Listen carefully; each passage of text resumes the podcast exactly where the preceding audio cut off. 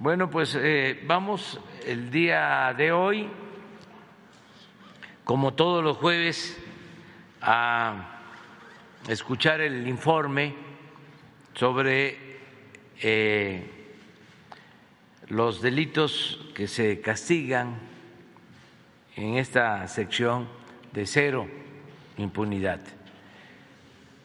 Nos va a informar, como siempre, Ricardo Mejía, subsecretario de Seguridad Pública.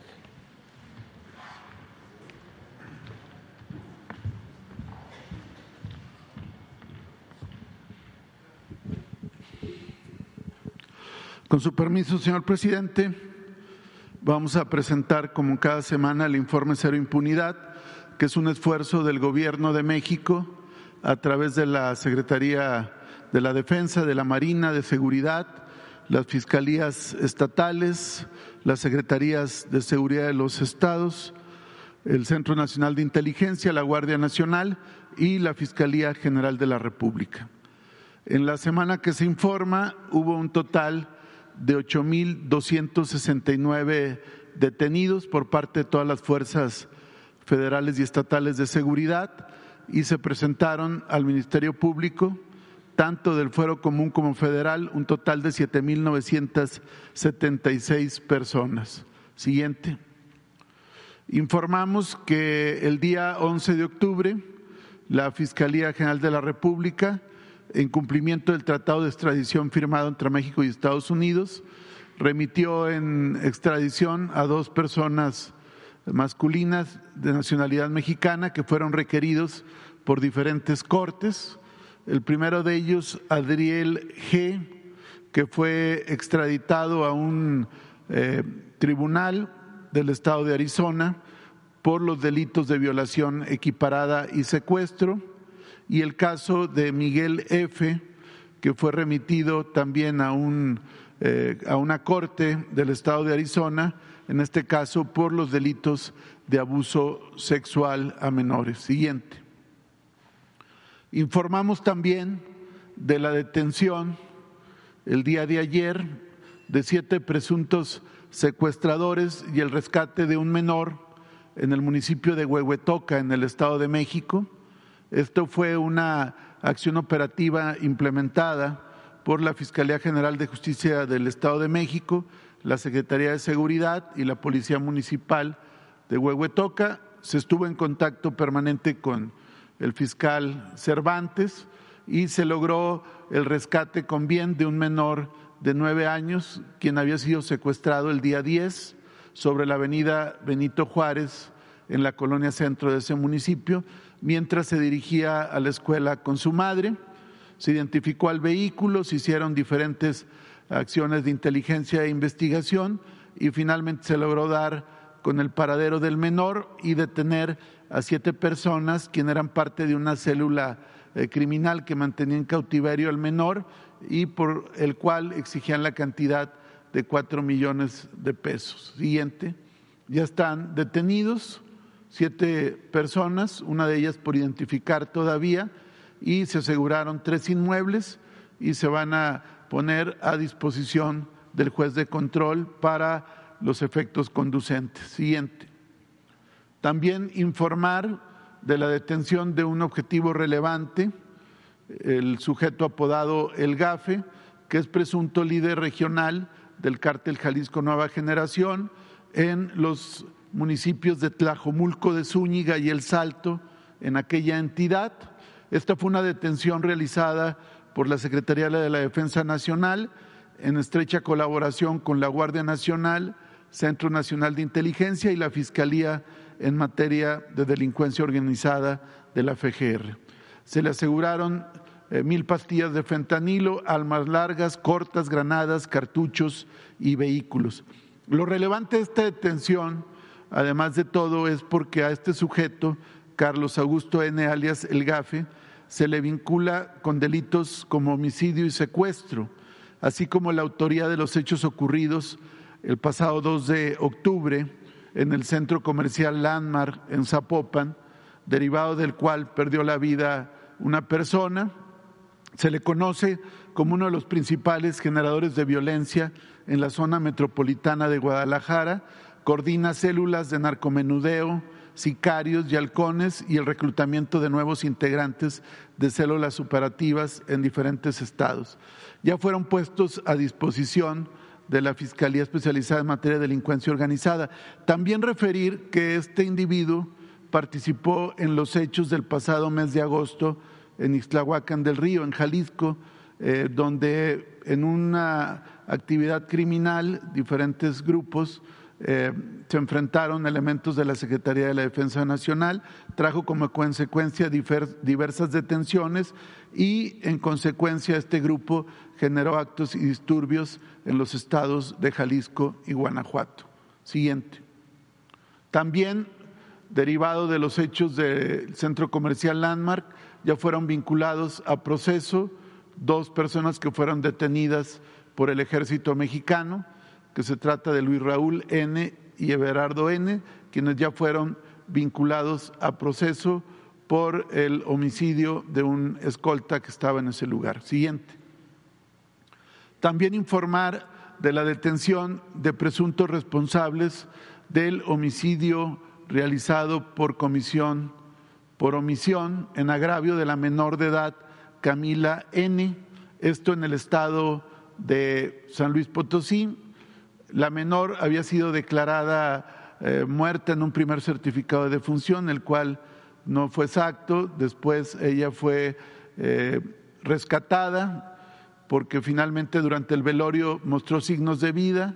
Sin embargo, fue trasladada nuevamente al hospital y falleció poco después. Eh, hubo, según la imputación, hubo negligencia y estas omisiones ocasionaron la pérdida de vida de la menor. Siguiente. En diferentes eh, certificados, primero se atribuyó a la causa de la muerte un choque hipovolémico y después a un edema cerebral, pero eh, realmente cuando se expidió el primer certificado de defunción, la menor todavía estaba con vida. Siguiente. También informamos de la detención de presuntos feminicidas en el estado eh, de Veracruz por hechos cometidos el pasado 21 de septiembre en la colonia Aguacatal, en la ciudad de Jalapa, Veracruz.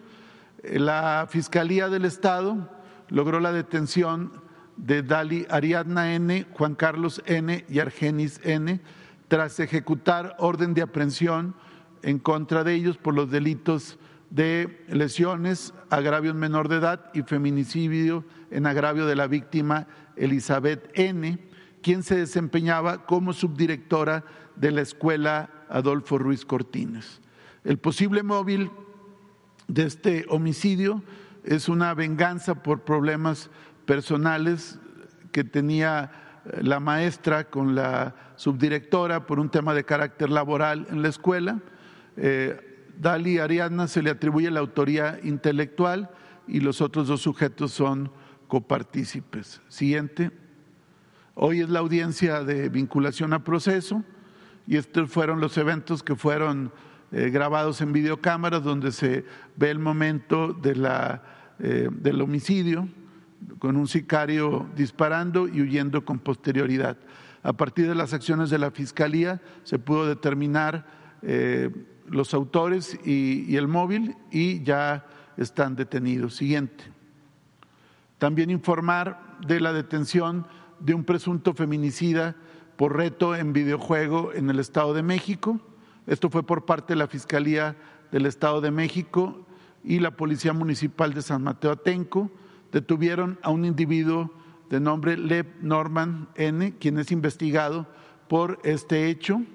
Eh, se tiene conocimiento que el hoy detenido entabló relación con la víctima a partir de establecer comunicación con un videojuego, un ajedrez virtual y ahí establecieron comunicación y él le pide el domicilio a la víctima para llegar y decirle que se iba a vestir de mujer en el lugar, pero ya estando en el, en el sitio, en la vivienda, priva de la vida a, Lucero y se le identifica con una mochila donde al parecer llevaba restos humanos. Finalmente se logra imputar y ya está vinculado a proceso penal por feminicidio. Siguiente.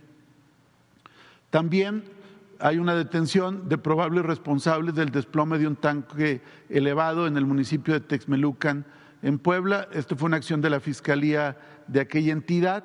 Se detuvo a Julio César N. y Heriberto N., director de Protección Civil y secretario de Obras Públicas, Desarrollo Urbano y Medio Ambiente, por eh, el homicidio, lesiones y daño en propiedad, ejercicio indebido de funciones públicas, por los hechos ocurridos que ocasionaron el desplome de una torre que ocasionó a su vez la pérdida de vida de dos personas, una más herida y el colapso de esta estructura.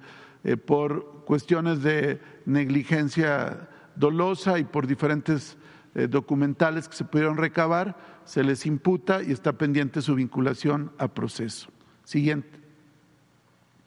También informar de la liberación de la vía federal, la carretera número 15 federal en el estado de Sonora, tras 10 años de bloqueos en tres puntos ubicados en Vican y en Estación Oro, esto es en el territorio yaqui. Eh, como se recordará, hay un plan yaqui de justicia yaqui que ha sido impulsado por el presidente de la República y las autoridades federales y locales. Hay diferentes acciones que se han venido desarrollando. Sin embargo, eh, había tres bloqueos de grupos que querían reivindicar supuestas demandas de este conglomerado sin embargo, fueron desconocidos en varias ocasiones por las autoridades yaquis al decir que desconocían las actividades de carácter criminal. Ellos pues generaban extorsión, eh, bloqueos de carácter ilegal y también servían como una estructura de halconeo y de cobertura para organizaciones de carácter delictiva.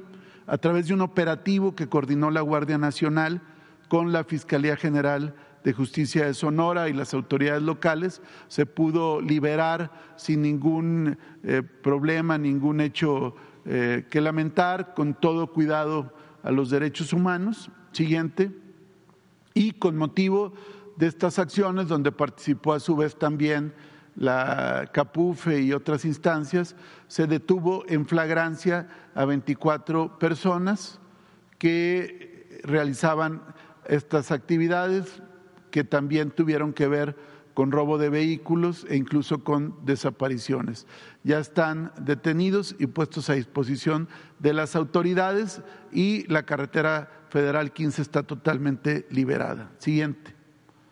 También informar que en estos días, del 4 al 10 de octubre, la Sedena y Guardia Nacional en diferentes operaciones detuvieron a 24 personas, aseguraron armas, equipo balístico y drogas destacando el caso de Jiquipilas, Chiapas, donde eh, detuvieron a 13 personas quienes a su vez habían perpetrado una agresión a personal militar el pasado 9 de octubre. Eh, hubo un despliegue muy eficaz y se pudo asegurar armas largas, cartuchos, cargadores, equipo táctico eh, y también a 13 personas. Los detenidos presuntamente pertenecen al grupo delictivo de los Valdovinos, afín al cártel del Pacífico. Se detuvo junto con 14 armas largas. Siguiente. En otros lugares del país hubo diferentes detenciones. Tula de Allende Hidalgo, dos personas detenidas también por actividades ilícitas. En Nuevo Laredo, eh, una persona liberada que había sido privada de la libertad y dos personas detenidas con armas largas, cartuchos y cargadores. Siguiente. En Mexicali una persona detenida eh, también con, con diferente, con dinero sin acreditar la legal procedencia. En Matamoros dos detenidos también con una cantidad importante de, de dinero. Siguiente.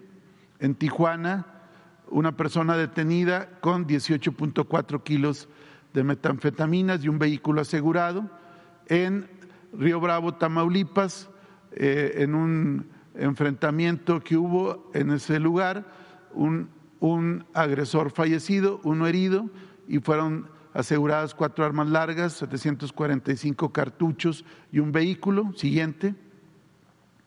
También en Miguel Alemán, eh, un detenido, un agresor fallecido, dos armas largas aseguradas. Y en Tijuana, 120 mil pastillas de fentanilo, tres kilogramos de fentanilo en polvo y una persona detenida en Tijuana junto con un arma corta. Siguiente. En el caso de operaciones por parte de la Secretaría de la Marina, informar que elementos de esta institución, en coordinación con la Comisión Estatal de Seguridad de Morelos, lograron la detención de cuatro personas con dos armas largas, dos cargadores, diferentes dosis de droga, eh, marihuana y metanfetamina. Esto fue una operación coordinada en el municipio de Cuautla, Morelos. Siguiente. Informar como vinculaciones relevantes, es decir, el seguimiento que hay después de las detenciones, las puestas a disposición al Ministerio Público y luego a los jueces de control. Ahí ya hay vinculaciones a proceso relevante, como en el caso de Puebla, que se logró la vinculación a proceso de César Augusto N por el delito de secuestro agravado en agravio de Sandra Elizabeth N por hechos ocurridos en abril de este año en el municipio de Amozoc, en la Junta Auxiliar de San Salvador, Chachapa. Él, junto con otros, siguiente, ya fueron detenidos y vinculados a procesos, son parte de una célula delictiva dedicada al delito de secuestro. Siguiente. También informar como sentencias relevantes que en el estado de Quintana Roo fue condenada por violación, pornografía infantil y corrupción a menores, Erika S., y condenada a 41 años de prisión en un procedimiento abreviado. Ella fue detenida el día 22 de septiembre. Ella obligaba a realizar actividades de índole sexual y registraba a las víctimas menores utilizando fotografías y videos y tras denuncia anónima, la Fiscalía Especializada en Delitos contra la Libertad Sexual pudo lograr un orden de cateo y asegurar diferentes dispositivos tecnológicos y hubo también el reconocimiento de la imputada de haber cometido estos hechos delictivos. Siguiente. También informar como sentencia relevante que fue condenado a 43 años y nueve meses de prisión eh, Mario N. tras acreditar su participación en el asesinato de un ex candidato a presidente municipal de Ameca Ameca de nombre Juan Bautista Morales, por hechos ocurridos el pasado 5 de septiembre del 2021. Siguiente. También fue condenado a 42 años y seis meses de prisión Gerardo N., exalcalde de Sinacantepec, Estado de México, por su participación en el delito de homicidio calificado en agravio de un ex primer regidor de ese municipio por hechos cometidos en marzo de 2020. Siguiente.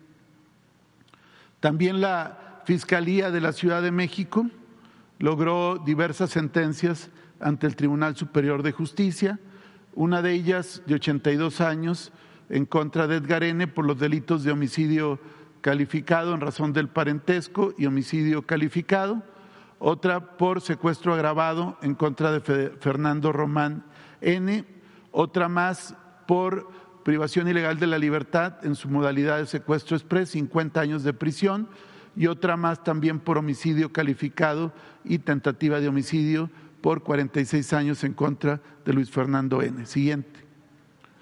Queremos informar también este, esta situación, también un caso de impunidad que se genera a partir de una dilación en la actuación de una juez, esto en el estado de Guerrero. Como recordarán, ustedes, hace unos días en el municipio de San Miguel Totolapan hubo un evento delictivo donde fueron privados de la vida el alcalde eh, Conrado Mendoza, su padre de ese municipio y 18 víctimas más, esto en San Miguel Totolapan, que ya se sigue realizando las investigaciones por parte de la Fiscalía Local con apoyo de las instancias eh, federales. Aquí es importante señalar como antecedentes que el pasado 26 de julio, con acciones de inteligencia y acciones de investigación criminal realizados por la Fiscalía del Estado de Guerrero, se pudo determinar cinco posibles inmuebles donde el grupo criminal de la familia michoacana desarrollaba actividades presuntamente delictivas, entre ellas la privación ilegal de la libertad de personas. Se solicitó el cateo a cinco inmuebles, entre ellos un eh, rancho presuntamente propiedad de los líderes de la familia michoacana en San Miguel Totolapan. Sin embargo, a esta solicitud de cateo que estuvo formulada en términos de la ley debidamente fundamentada y motivada, se le niega en un primer momento la solicitud de cateo. Después de nuevas gestiones de parte del Ministerio Público y al insistir, dos días después la jueza Isis Peralta, juez de control en el estado de Guerrero, autoriza finalmente el cateo. Sin embargo, ya habían pasado 48 horas, tiempo suficiente eh, mediante el cual los presuntos criminales pudieron ya tomar providencias para salir del lugar, para quitar evidencias y al mismo tiempo organizar cinco bloqueos en el lugar para dificultar las acciones de las fuerzas federales, donde iban personal del ejército mexicano, personal de la Secretaría de Seguridad Local, personal de la Fiscalía y personal también de la Coordinación Nacional Antisecuestros. Finalmente, cuando se realizaron los, los cateos, ya eh, fueron inoportunos y ya los criminales presuntos ya no habían eh, dejado ninguna evidencia. Tiempo después viene el homicidio que se quiso simular que fue un presunto accidente de Nazario N., director de Desarrollo Rural en San Miguel Totolapan, y con posterioridad, el día 5, hubo el evento de todos conocido en San Miguel Totolapan. Esto es importante porque la oportunidad en algunas acciones de carácter persecutorio es determinante para los buenos resultados. No actuar a tiempo puede finalmente abonar a que con posterioridad se desaten otro tipo de eventos. Siguiente. También informar que en el periodo del 7 al 12 de octubre hubo 24 personas detenidas por el delito de feminicidio, tres de las cuales ya son sentenciadas, dos en el Estado de México, cuatro en el Estado de Chihuahua, una en Chiapas, dos en Puebla, tres en Veracruz, siguiente, otro más en Veracruz, cinco en la Ciudad de México, uno en Baja California, tres en Jalisco y dos en Michoacán. Siguiente. Y en el caso de, seguimiento semanal que hay en el tema de los periodistas, continúa eh, las investigaciones por parte del Ministerio Público y continúan los procesos penales correspondientes. ¿Sería cuánto?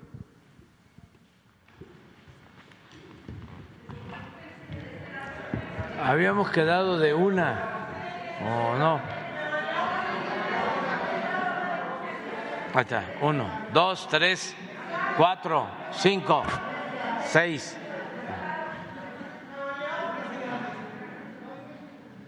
Tú también, proceso. Muy buenos días, señor presidente. Janet Galindo, de Grupo Transmedia La Chispa, Campeche, Tabasco, Quintana Roo. Yucatán, Ciudad de México. Em, señor presidente, quisiera ah, preguntarle em, qué opina de las AFORES, si realmente le han funcionado al país y a los mexicanos. Em, y si en un momento dado, antes de finalizar su gobierno, se tiene planeado hacer, una, hacer reformas para fortalecer lo que sería el retiro para las personas mayores? Pues es Sería una mi buena pregunta. Lo de las AFORES surgió en el periodo neoliberal y creo que fue pues un golpe a la economía de los trabajadores sobre todo a su retiro, porque como fueron concebidas las AFORES son negocios seguros para los financieros, pero no así para los trabajadores, al grado de que cuando se hizo una primera proyección se calculaba que al jubilarse un trabajador con las nuevas leyes, creo que esto fue con Cedillo, que se llevó a cabo la reforma de pensiones, al jubilarse el trabajador no iba ni siquiera a recibir al momento de su jubilación el 100% de su sueldo, sino la mitad. Esa era la proyección. Entonces teníamos dos posibilidades, cancelar el sistema de Afores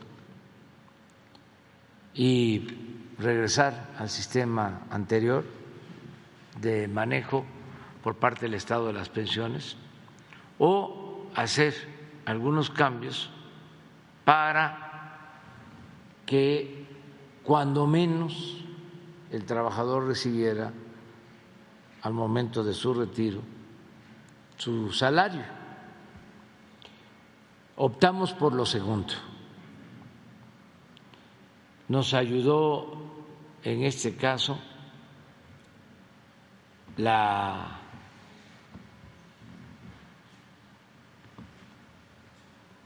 Confederación o el Consejo Coordinador Empresarial para que se aumentaran las cuotas, pensando en que el trabajador recibiera más.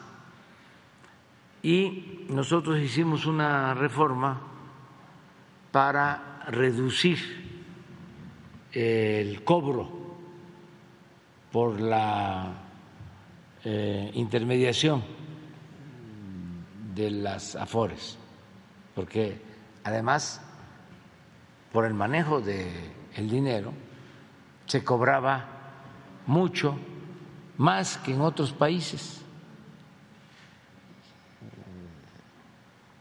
El cobro de eh, administración, comisión, ese es el el término, el, cobro de, comisión. Entonces hicimos una modificación a la ley y se redujo la comisión. Entonces con eso y con el aumento en las cuotas por parte de los empresarios, eh, se eh, llegó a la conclusión de que iban a mejorar los trabajadores. De todas formas, vamos a hacer una revisión sobre eso para eh, ver si eh, se corrige con esta modificación eh, a partir de que se reformó la ley, ya lleva pues cerca de dos años, a ver qué ha sucedido, cómo vamos en ese sentido y eh, poder tener un diagnóstico de esta situación. Una valoración. Sí, este, eh, pero es muy buena tu pregunta porque si era un problema grave, eh, no estamos satisfechos de que se haya resuelto del todo. Sí, todavía hay que trabajar. Pero eh, tenemos que valorar eh, y dar a conocer cómo está la situación actual. ¿Mande?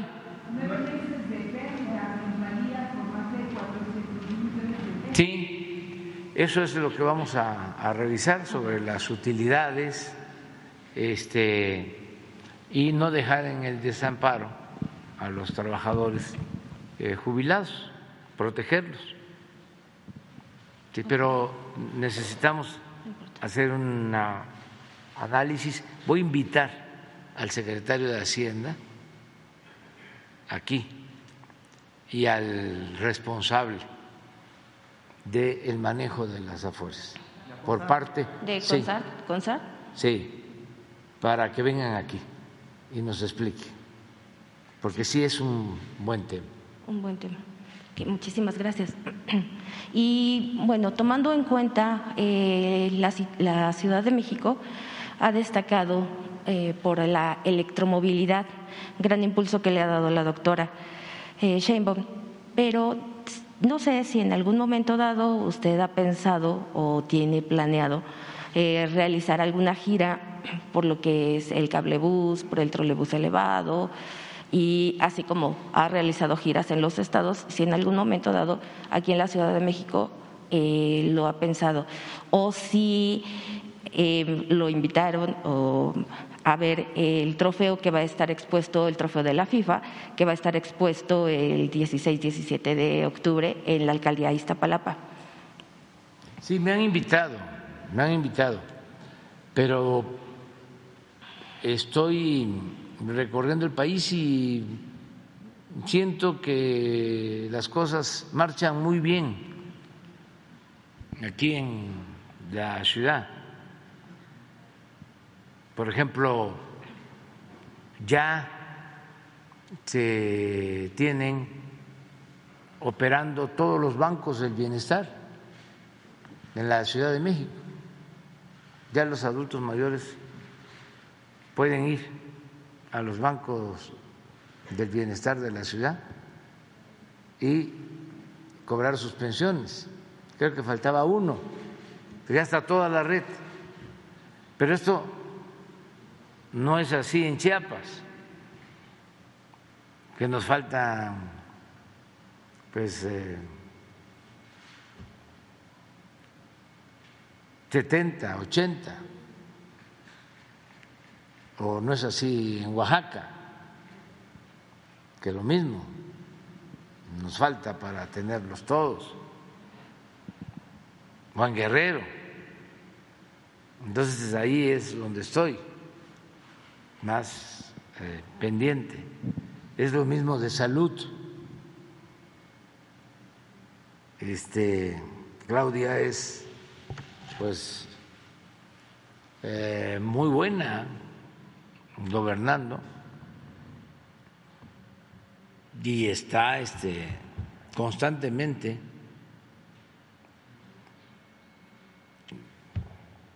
solicitando apoyo para la población de la Ciudad de México. Por ejemplo, asiste todos los lunes a la reunión de seguridad. Y los lunes también, que tenemos la reunión de salud, ahí está, a las seis de la tarde. Y pues convence a los doctores y a todos de que hay que atender la salud en la Ciudad de México y yo tengo que estar diciendo y quiero mucho a los capitalinos porque imagínense cuánto apoyo he recibido de la gente de la ciudad. Para empezar, me aceptaron como jefe de gobierno, siendo tabasqueño y siempre me ha sacado a flote. En los momentos más difíciles.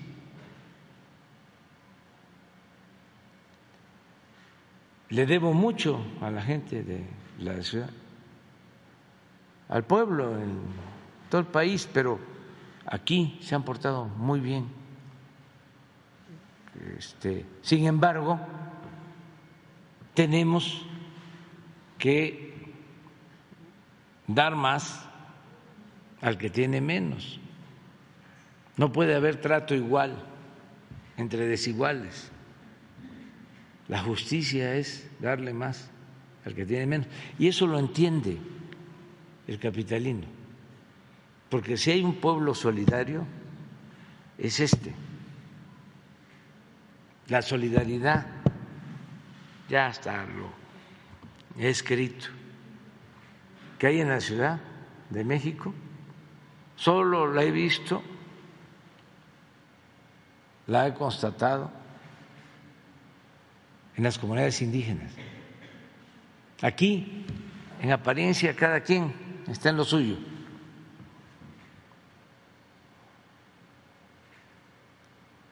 Viven en una unidad habitacional y cada quien en su departamento, o en la calle no se conocen por lo general. Ah, pero cuando hay una desgracia que afecta a otros, salen a ayudar. Si aquí se pone un campamento para recoger despensas o apoyos por inundaciones en Oaxaca, en Veracruz, en Tabasco, ahí llega la gente a entregar sus despensas. En los terremotos, bueno,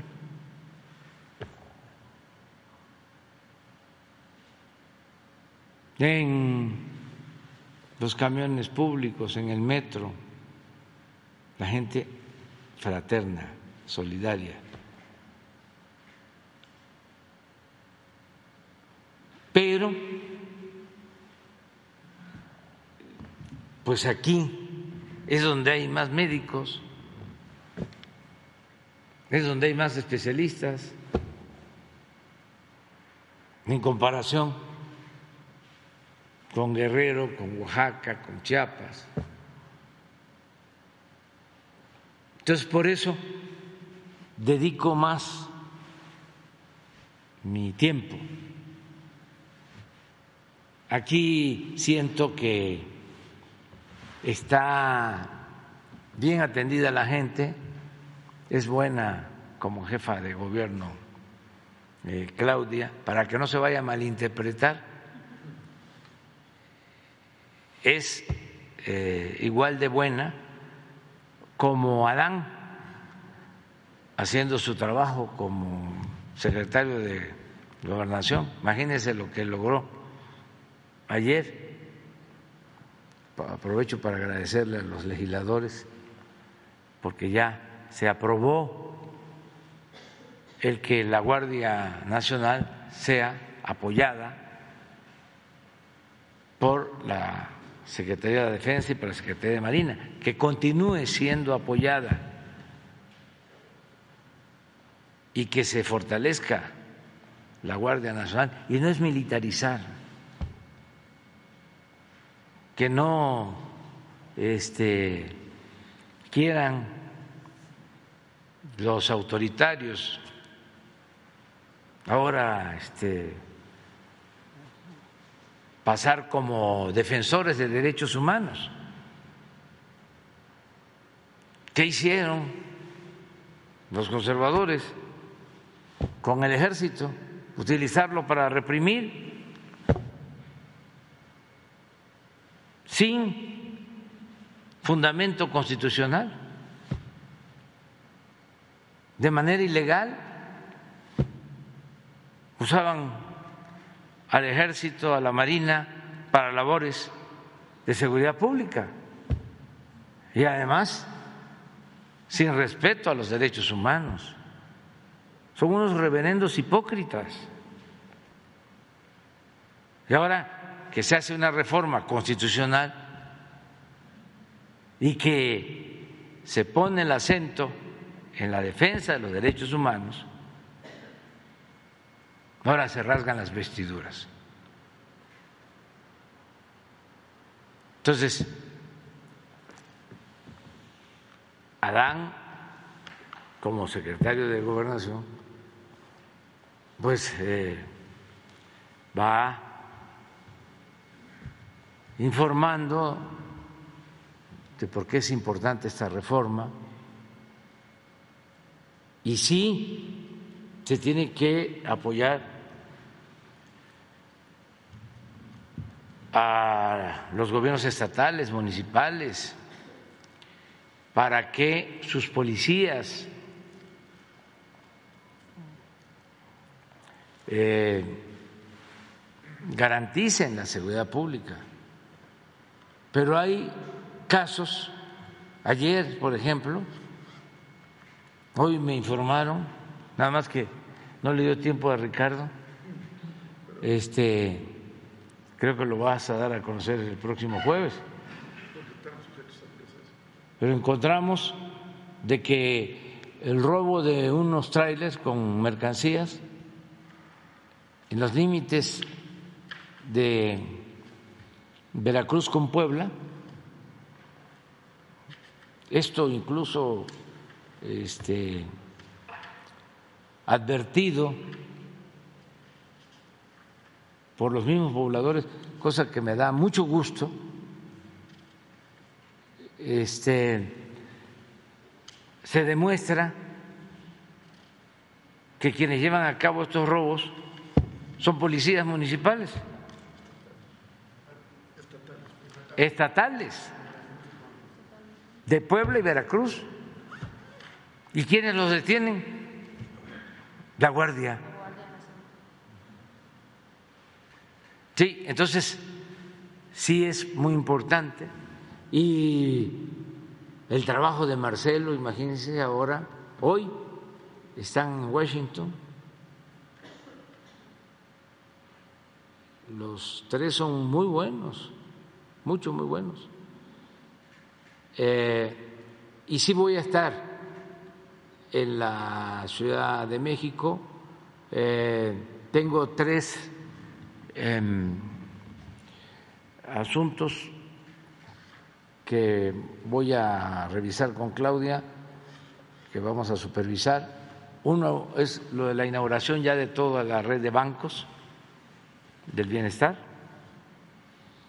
Dos, es el avance en eh, la creación del nuevo parque de Chapultepec, la cuarta sección, que es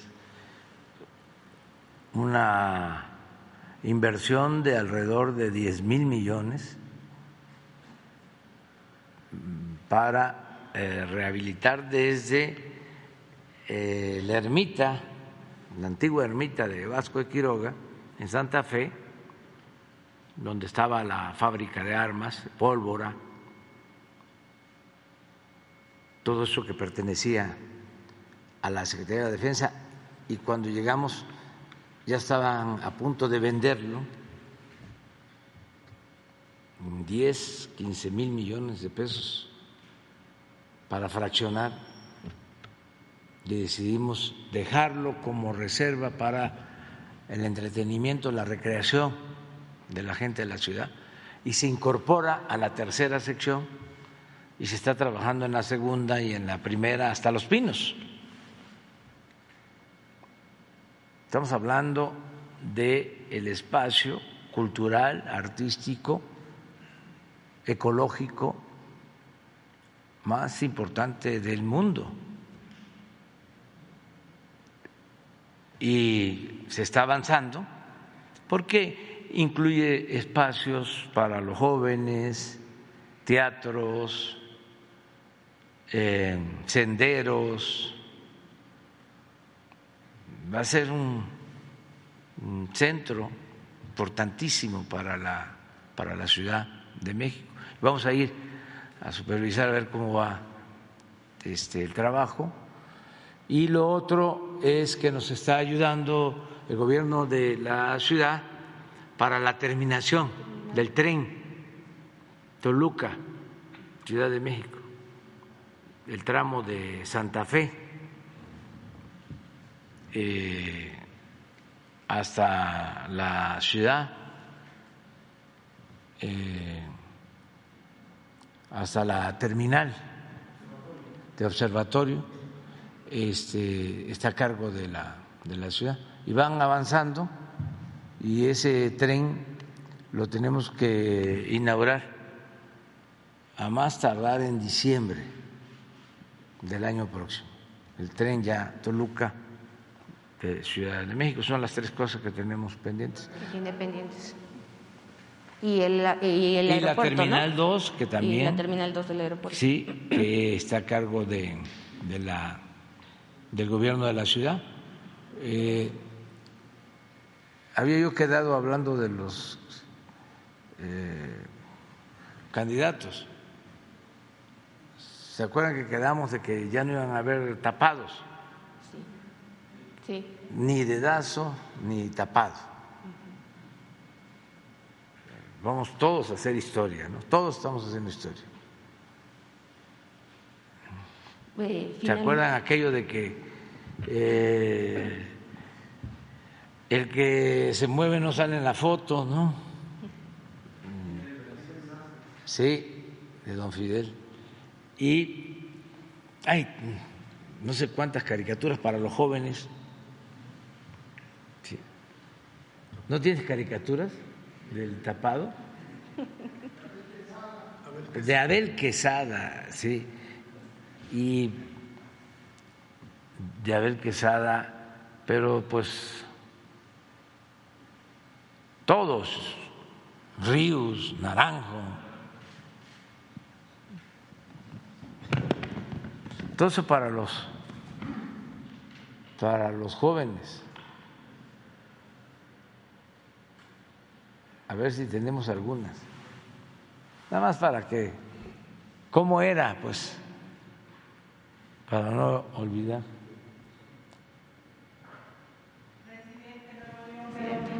Sí, sí, no va a quedar pendiente, pero pues, eh, nada más. Vamos a ver si encontramos vemos una caricatura del tapado, porque ya no se habla de eso. No se habla, ya se les olvidó a los este, medios. Bueno, no a todos, no a todos. Miren, ahí está.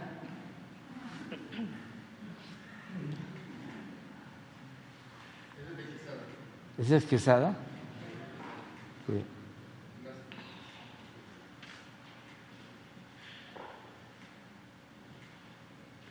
Pues vamos a dar a conocer,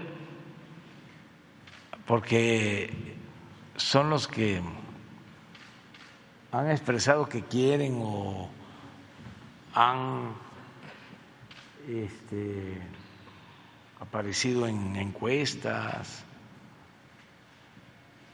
o los han propuesto, para que vean cuántos hay del bloque conservador. Dije que eran 38, pero salieron 42. A ver, de una vez vamos a destapar.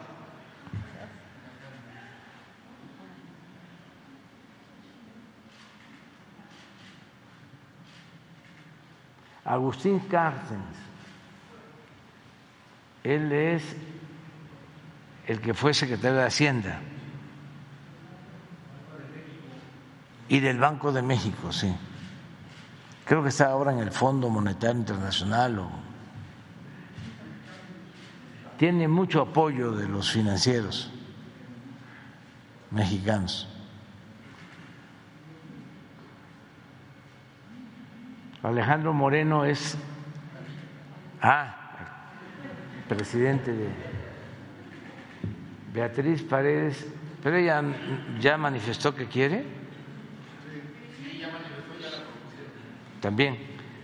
Ella fue, es senadora y fue gobernadora de Tlaxcala. Carlos Loré de Mola, no, pues.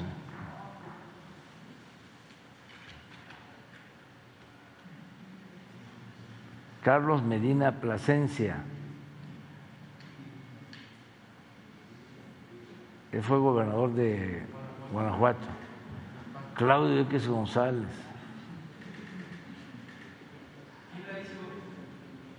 Pues eso es lo que eh, algunos de ustedes dieron información.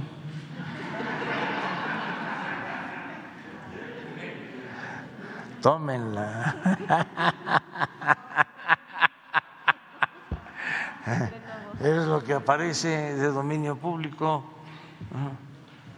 Este Chumel Torres. Damián Cepeda, es el del PAN, senador. Dante Delgado, pues sí. Demetrio Sodi de la Tijera, Denise Dresser, Diego Fernández de Ceballos, Emilio Álvarez y Casa, Enrique Alfaro, Enrique de la Madrid, Fernando Canales Clarión, Gabriel Cuadri, Gilberto Lozano. Es Frena. Gustavo de Hoyos, ese es el Coparmex, ¿no? Que fue a acusarme con el rey. Gustavo Madero, senador, y Alfonso Guajardo,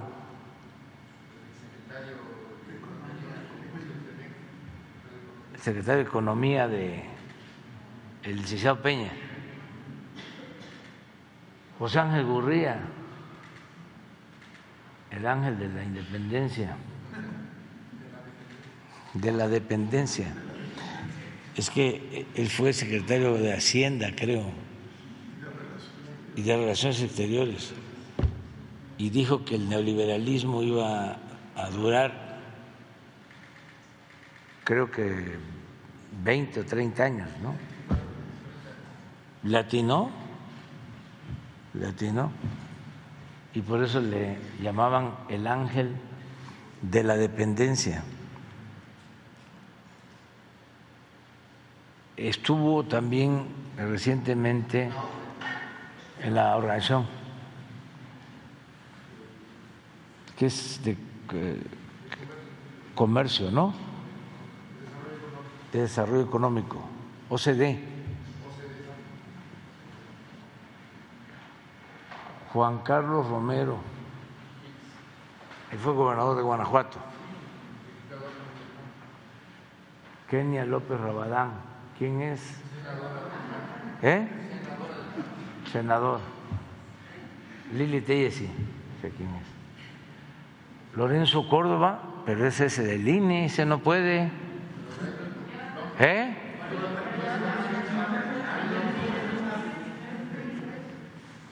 Ah, Luis Donaldo Colosio, sí es. Margarita Zavala, Marco Cortés. Marco Cortés es el del PAN. Maru Campos, es gobernadora de Chihuahua. Mauricio Curi, él no creo, ¿eh? Sí, lo ha manifestado. Mauricio Vila, sí, es de Yucatán. Son muy buenas personas los dos, Mauricio Curi y Mauricio Vila. Miguel Ángel Mancera, Osorio Chón, él también. ¿Eh? Moreira lo propuso. Miguel Ángel Riquelme, el gobernador de Coahuila. Patricia Mercado. ¿Sí? Pues puede ser porque ella les ayudó en el 2006 cuando el fraude. Ustedes saben que para quitarnos votos de mujeres feministas, la impulsaron a ella. Y sacó como un millón de votos. Y la diferencia formal, entre comillas, fueron 240 mil votos, por los que supuestamente ganó Calderón. Y ella se llevó como un millón.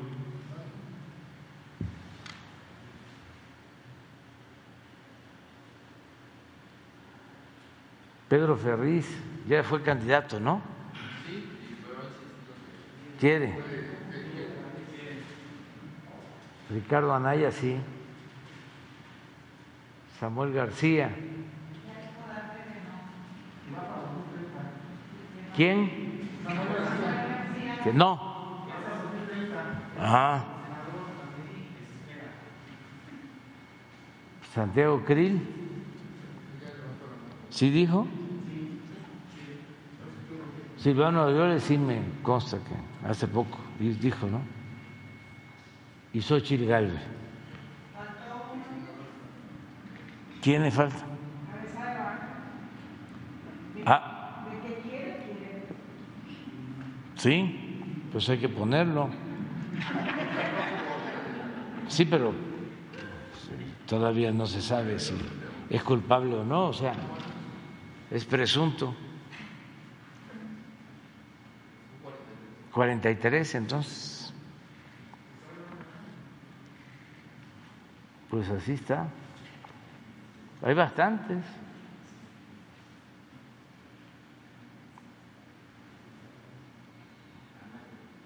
Pues se tienen que poner de acuerdo.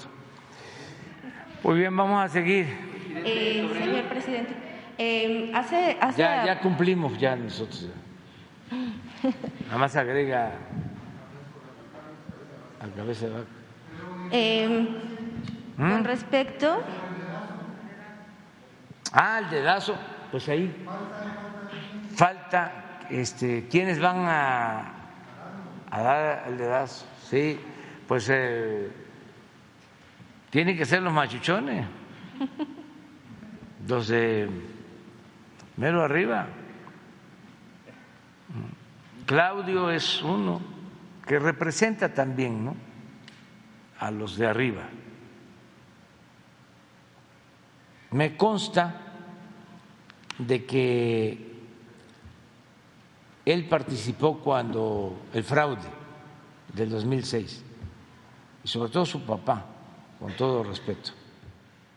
Pero una vez fui a un evento siendo candidato en el 2006 Valle de Bravo, organizado por Televisa, y estaban todos los empresarios.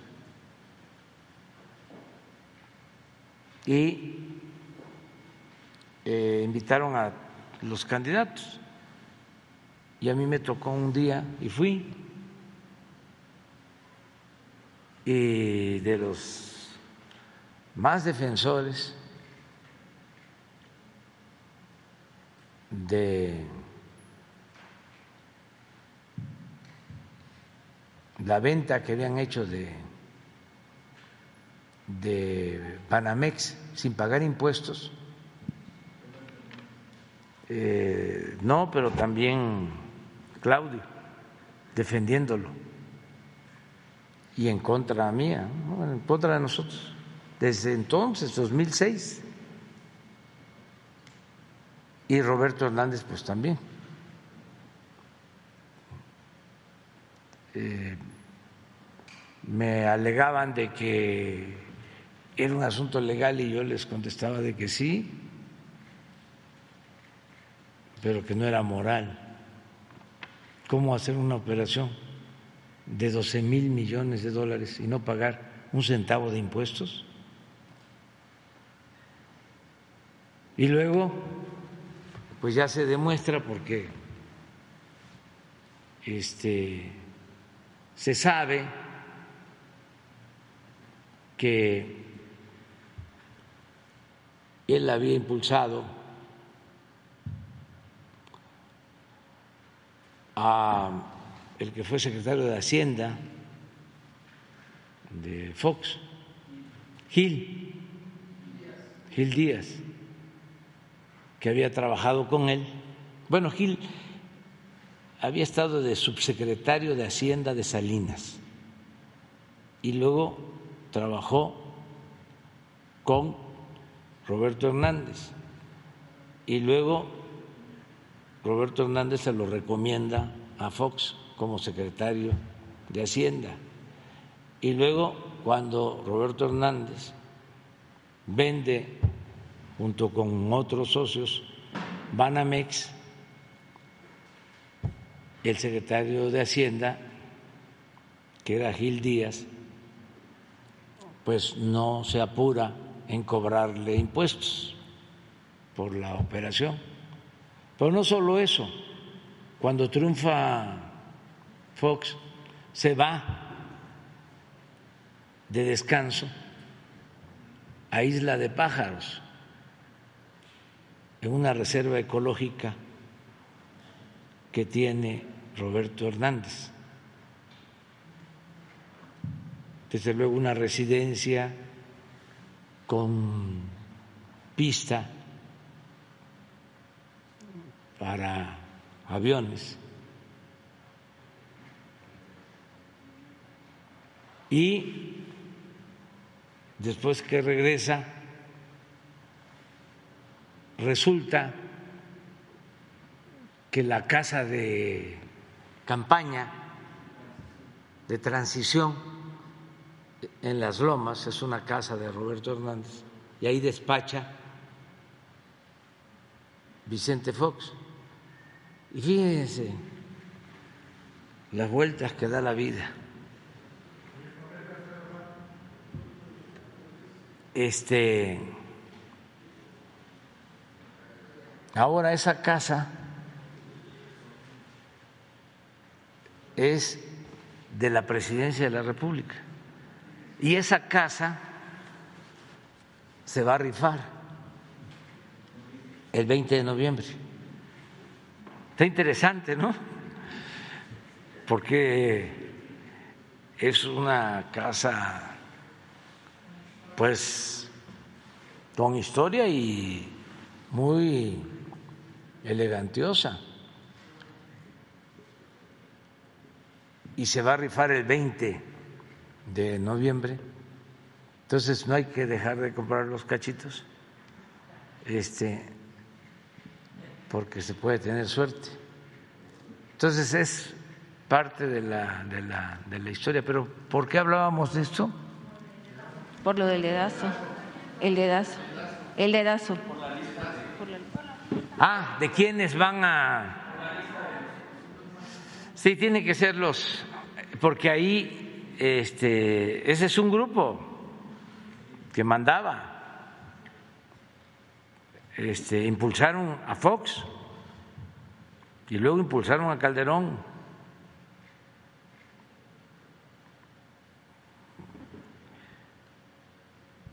Incluso antes impulsaban a los del PRI. Yo escribí un libro que se llama Proa, Expediente Abierto, y ahí aparece una cooperación, un cheque de Roberto Hernández al candidato de entonces del PRI a la presidencia. O sea, aportaban y apoyaban. Por eso también le tengo yo un reconocimiento, porque yo no oculto las cosas. Siempre digo lo que pienso, al licenciado Peña, porque a diferencia de Fox, que se metió con todo para que yo no ganara, aunque no pudieron evitar que yo ganara, nada más que como me dijo un campesino en Michoacán, ganaste pero no saliste. Este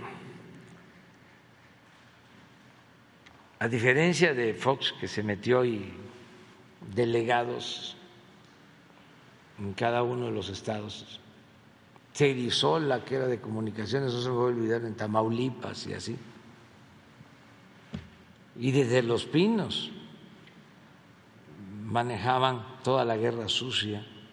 Todo eso está probado. Él mismo lo ha dicho, de que cargó los dados. Acaba de decir hace poco de que se arrepentía de no haberme desaforado. Imagínense. Qué vergüenza para los que votaron por él.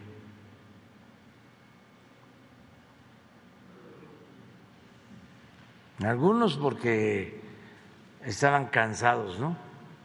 Desesperados. Ya querían un cambio.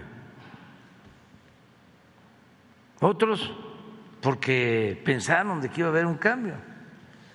Y otros más por su conservadurismo, porque esos han seguido igual.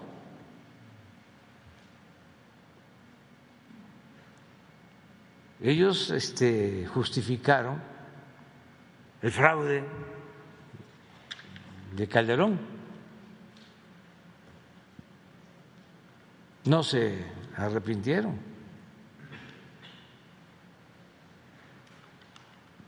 Pero Peña fueron a, a decirle de que era importante la unidad. Ya Fox en vez de votar o apoyar a la candidata de su partido en el 12, Josefina Vázquez llamó a votar por Peña.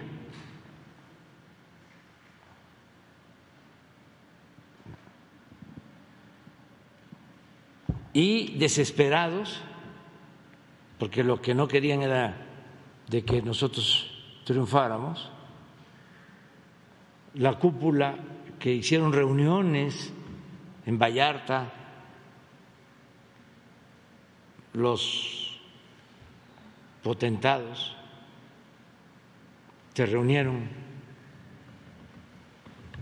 tengo pues toda la información, trajeron a empresarios de Venezuela, para que les platicaran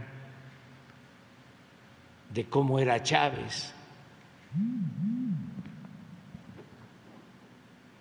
y que les ayudaran a hacer campaña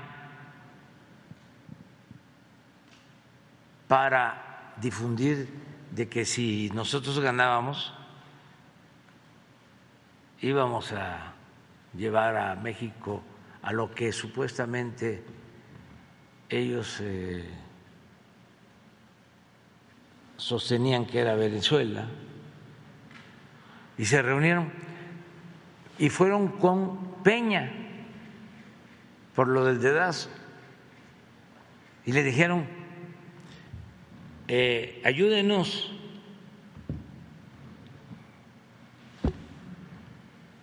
Eh, que eh, decline MIT por Anaya y nos unimos porque si no va a ganar el peligro para México.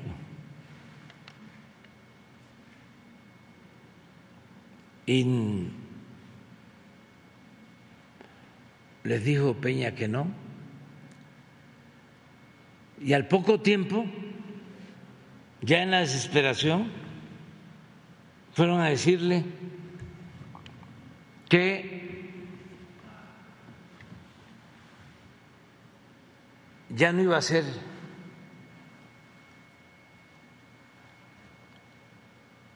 ¿cómo se llama? el del PAN, Anaya sino que iba a declinar por MIT, pero que querían su apoyo para meter todo el aparato. Y Peña dijo, no. Y eso que les estoy diciendo ahora, lo dije cuando tomé posición y se lo agradecí a Peña. Porque imagínense un presidente, por muy mediocre que sea, ya lo hemos visto. en cambios en la sucesión. Si decide hacer daño, lo logra.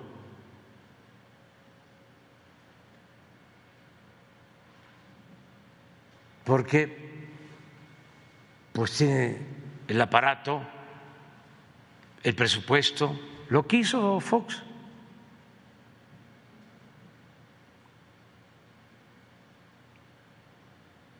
de mandar delegados y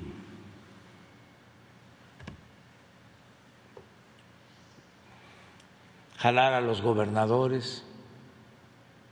Por eso no le hicieron nada en esos tiempos a Mario Marín,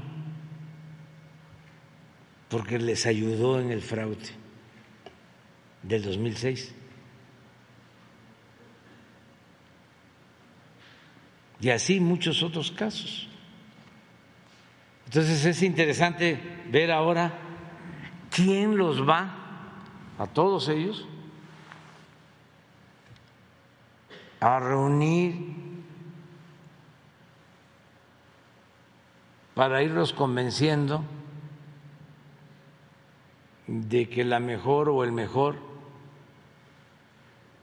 va a ser este fulano, mengano o perengano, tienen que intervenir los medios de información, porque si no, ¿cómo los promueven? Ya he visto, por ejemplo, al Reforma promoviendo al hijo del finado Colosio, porque pues todo esto se advierte, ¿no? Pero armonizar no va a ser fácil. Bueno, ya hablamos de eso. Eh, finalmente, señor presidente, hace dos semanas aproximadamente eh, hicimos una denuncia eh, de, un, de chicos estudiantes residentes de medicina en el Hospital General de Acapulco. No sé si, si recuerda este tema. Eh, pero pues resulta que esta situación que se da en este hospital, y es un hospital del IMSS, eh, resulta que no nada más se queda con los residentes, eh, sino nos buscaron a Grupo Transmedia, buscaron y nos hicieron llegar una serie de documentos y denuncias que son las que traigo aquí y nos encargaron que por favor se las hiciéramos llegar porque eh, están denunciando eh, casos de despido injustificado, nepotismo.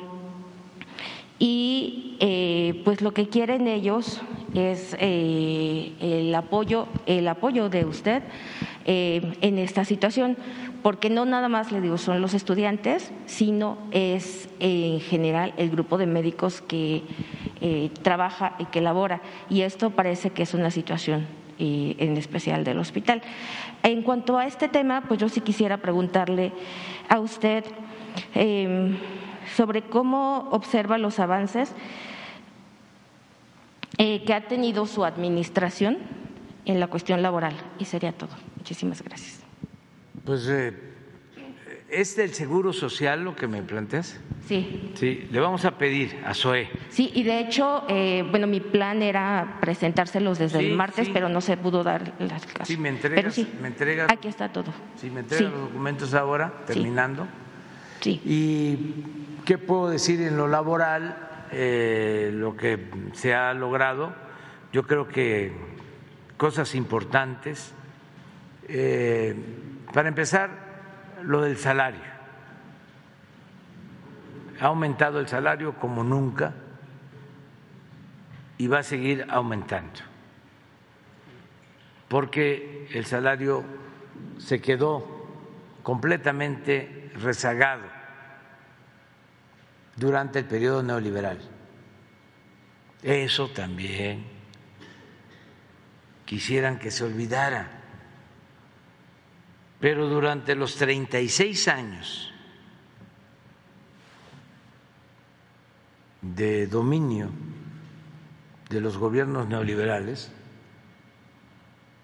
el salario perdió el 70% de su poder adquisitivo.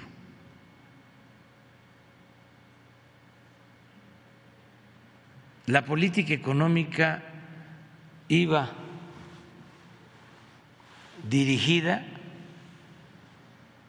a favorecer a una minoría y a dejar en la pobreza, en el desamparo a las mayorías.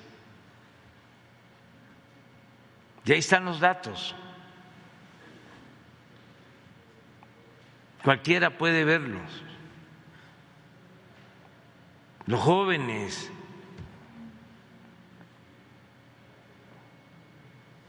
que vean cómo eh, se comportó el salario durante el periodo neoliberal y que lo comparen con la inflación de todo el periodo. La UNAM tiene un centro de investigación de las pocas cosas que han quedado en pie en la UNAM en lo que tiene que ver con las ciencias sociales. Tienen un centro donde hacen una investigación desde hace años sobre la capacidad de compra del salario, pero lo traducen a pan, a tortilla, a frijol, a huevo, a leche. Y es impresionante cómo se deterioró el salario.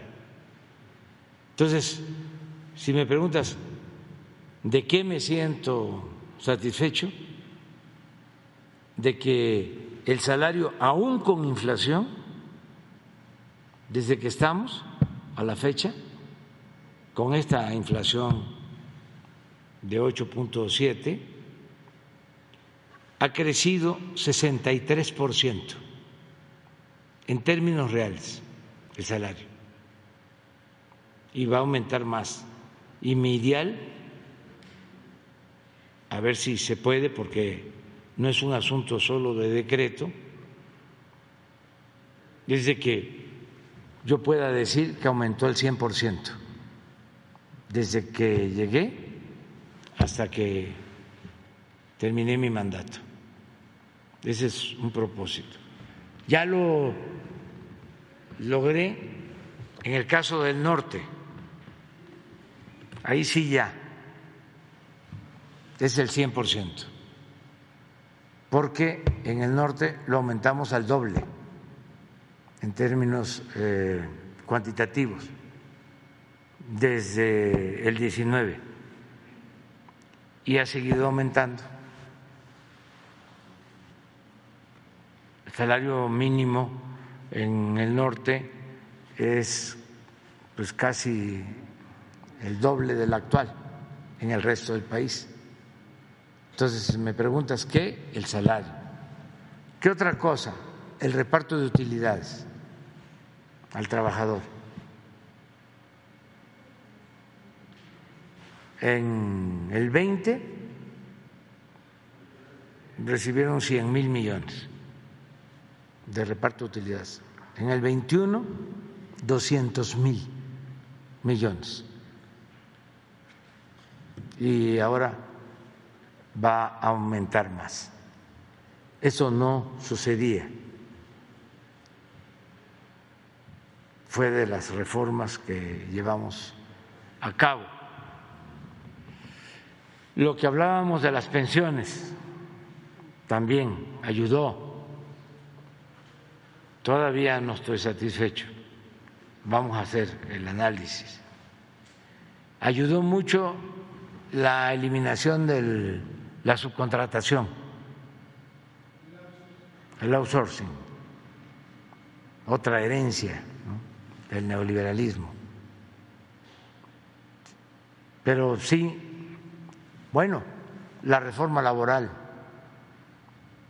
la democracia al interior de los sindicatos. Todo eso ha ayudado bastante. El que ahora para la firma de un contrato colectivo se tenga que consultar a los trabajadores, que no sea un asunto nada más de los dirigentes para cumplir con la ley, que eh, puedan celebrarse asambleas para decidir sobre la titularidad de los contratos colectivos. Han habido eh, asambleas para que los trabajadores decidan a quién eh, desean como representantes sindicales. Todo eso es avance. Vamos poco a poco. También yo he llegado a la conclusión de que esto es un proceso muchos eh, gobernantes inician un proceso de transformación, de cambio, y se dan cuenta pues que no les va a alcanzar el tiempo y que requieren más tiempo y por eso proponen modificar la Constitución para tener un periodo más y se quedan ahí más de un periodo. Y sí, hace falta tiempo, pero no hay que violar el principio de la no reelección. Entonces, hay que pensar en trabajar mucho, de manera intensa, dejar las bases, eh, medir bien todo aquello que pueda ser irreversible, que ya no puedan los conservadores dar marcha atrás, y lo más esencial de todo, auspiciar un cambio de mentalidad. Porque eso es lo que permite de fondo que no haya retrocesos. Entonces, yo termino y van a venir otros y estoy seguro que va a haber continuidad con cambio.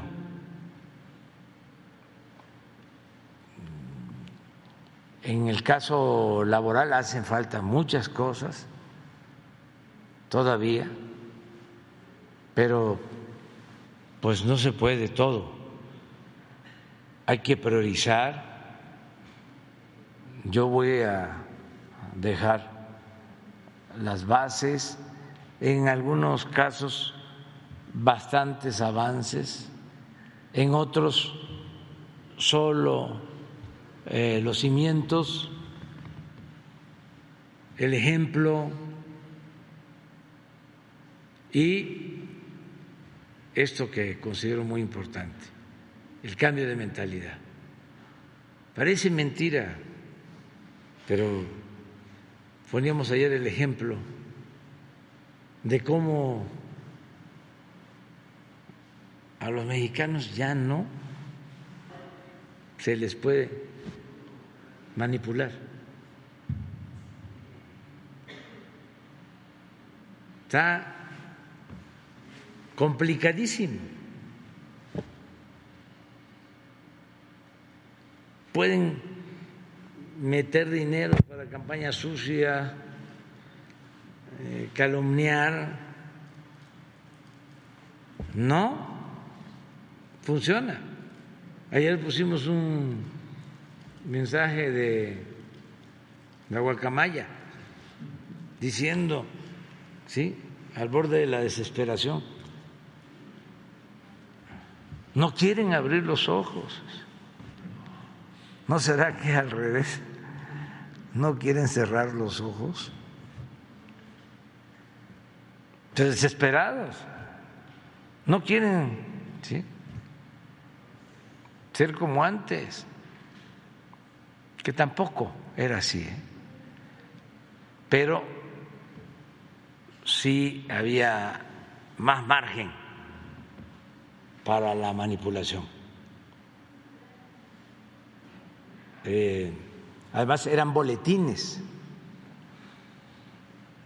como ahora llama la atención cómo está uniformada toda la opinión en medios. Yo no lo hago porque tengo bastante trabajo, pero si se ponen las columnas en una mesa de los periódicos o se escuchan los contenidos de los programas de noticias de radio, es un boletín. Fíjense la paradoja, antes los boletines los confeccionaba el gobierno, mandaba los boletines. Y a veces ni siquiera en los periódicos le cambiaban las palabras y se podía leer en un periódico, pero el mismo texto como noticia en dos o en tres, y en el boletín. ¿Tú haces boletín?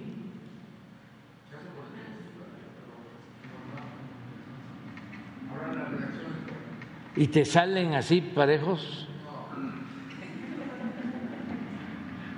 O sea, no te hacen caso.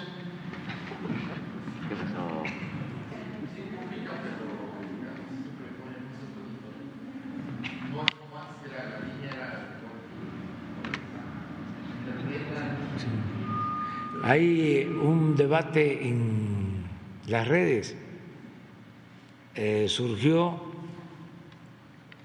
eh, una plataforma, como hay muchas, y de gente que ni siquiera se agrupa,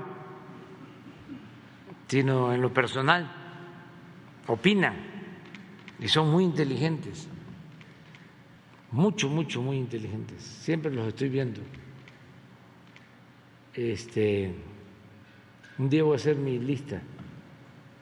Bueno, tampoco, sí, los voy a exponer tanto porque este, pero me llama la atención precisamente de que a una de estas plataformas eh, las acusan o la, acusan de que están recibiendo un chayote de nosotros. Entonces dice el de la plataforma, ya Jesús este, informa que ni siquiera nos das café. Pero café sí hay aquí, ¿verdad? No hay. No, pues en vez de, en vez del chayote, el café, cuando menos. ¿Eh? Este, el café. Pero, no, porque lo leí, pues Jesús ya aclara de que no nos das este chayote, dice, que no nos das ni café. Sí. Sí. Adelante. Buenos días, presidente Hans Salazar de Noticiero en Redes. Eh, preguntarle, ahora que prácticamente eh, está avanzado el tema o superado de la eh, ampliación de las Fuerzas Armadas en el tema de la seguridad, todo esto que conlleva a eso. Ya se parte hacia la siguiente iniciativa de, reforma constitucional, que sería la reforma electoral. Eh, ya incluso hay tema al respecto, ya ha habido incluso foros, pero también se habla sobre, ahora que ha cambiado un tanto el panorama eh, legislativo, tanto en la Cámara de, Diputados, en la Senado, de Senadores, para poder avanzar en temas de reformas constitucionales. También se rescataría el tema de la reforma eléctrica, sería mi pregunta, y aprovechando este nuevo panorama de, la posibilidad de avanzar en reformas constitucionales, solamente se quedaría en, eh, eh, en esa eh, empuje hacia estas reformas o habría más, se contemplarían más en otros temas, pues eh, eh, cambiando el panorama legislativo para poder avanzar en, la transformación que está impulsando. Sería mi primera y ahorita si me permite otra. Bueno, nosotros propusimos la eléctrica eh, esta que tiene que ver con la Guardia eh, Nacional y la electoral. O sea, la eléctrica, eh, como está y como la terminó de definir la Corte, el Poder Judicial, creo que es suficiente. Porque se considera un fraude legal del autoabasto, que era una simulación que dañaba mucho. Se permite ahora que eh, las plantas de energía de la Comisión Federal puedan eh, despachar eh, lo que producen, que estaban muy limitadas. Por ejemplo, no se consideraba como energía limpia lo que se produce en las hidroeléctricas y así otras este, cosas importantes. Eh, también se pensó que eso era violatorio del tratado, ya se demostró que no es así. Y no es la intención del gobierno de Estados Unidos, me lo expresaron, cambiar nuestras leyes porque se llegó a pensar, no sé si se acuerdan, de que decían que iban a echar abajo la reforma eléctrica. Y nosotros pues no lo aceptamos y ellos este nos mandaron a decir incluso creo que lo tengo hasta por escrito de que no tienen la intención de que modifiquemos nuestras leyes.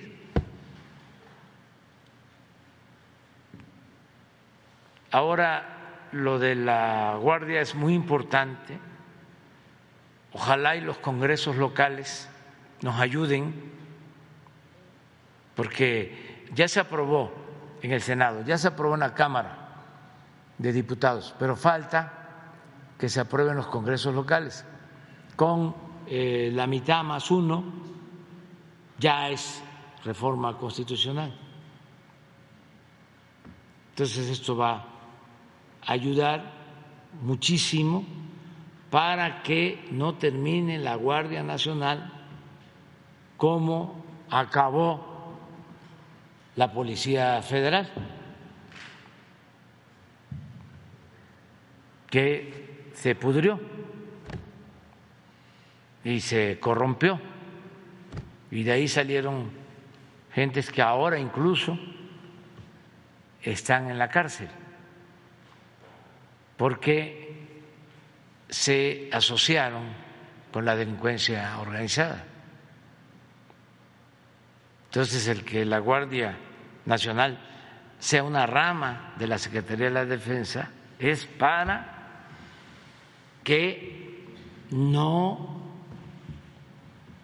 se desvíe, que sea profesional siempre, que cuente con todo el apoyo de la defensa, de Marina, que se fortalezca más la eh, misión de no violar los derechos humanos, que sea una institución de seguridad social la principal institución de seguridad pública de México. Entonces, esto es un avance. Y luego viene la reforma electoral, porque es muy importante para que ya se destierre el fraude, que ya quede como anécdota y que este, los jóvenes ya no tengan que padecer de estas imposiciones, como lo del tapado, todo esto que es parte de la picaresca de la política mexicana, entre otras cosas, pero son métodos antidemocráticos de siglos, que se desaparezcan y que no estemos hablando de fraude. Hay lugares, países, en donde no les pasa por la cabeza el que vaya a haber fraude en una elección. ¿Ustedes creen que en Costa Rica van a estar pensando en que hay que cuidar las casillas para que no vaya a haber fraude? Acaba de haber elecciones en Brasil o las elecciones que hubieron en Colombia o las elecciones de Chile. ¿Escucharon ustedes algo sobre fraude? No, ese era un asunto que nos avergonzaba, era casi sinónimo de México, de su política este, de siempre. Es como eh, en Dinamarca hablar de corrupción. Una vez, hablando con una danesa, le explicaba yo de la corrupción, estaba así completamente sorprendida. ¿Qué no les pasa por aquí? Pero fíjense, los daneses no tienen corrupción, no hay pobreza, no hay inseguridad, no hay violencia. Entonces, no es poca cosa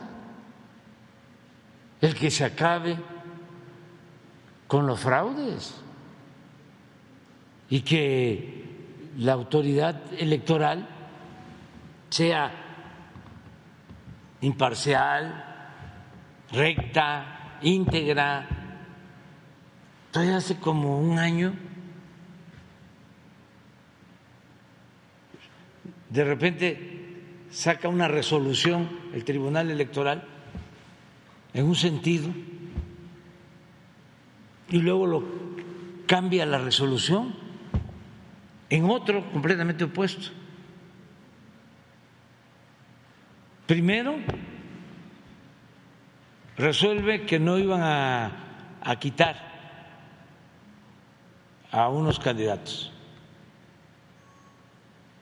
y le envía su dictamen al Consejo del INE.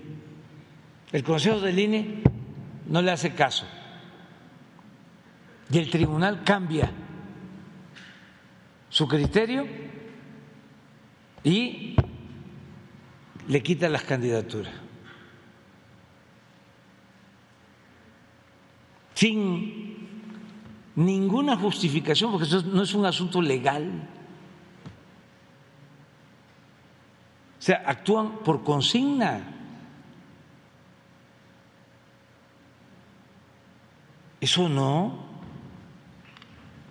Eso hay que corregirlo. Y así muchas otras cosas. Hacer valer la democracia como forma de vida y como sistema político. Estas son las que nos importan de las reformas. Hay otras pues que tienen que ver con los legisladores, por ejemplo, ayer un lío, un escándalo de que ahora ya queríamos confiscar las cuentas. Cuentas bancarias. Bancarias. Sí, de que si eh, nadie reclamaba una cuenta después de seis años, venga para acá. Así es. Para empezar, es una iniciativa de legisladores que tiene que ver con la delincuencia. ¿Lo puedes explicar tú? A ver. Pero antes de que lo explique, este se aprobó. ¿Quiénes la aprobaron? Casi por unanimidad. Bueno, de todas maneras, como nos echan la culpa de todo,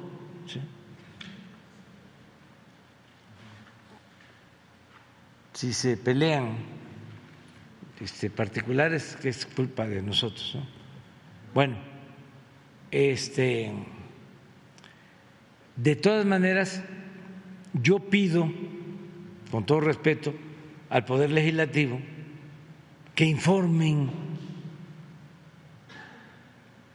y que se eh, profundice más sobre el tema, como todavía tiene que ir al Senado, hay tiempo, porque parece que lo confiscado en el caso de delitos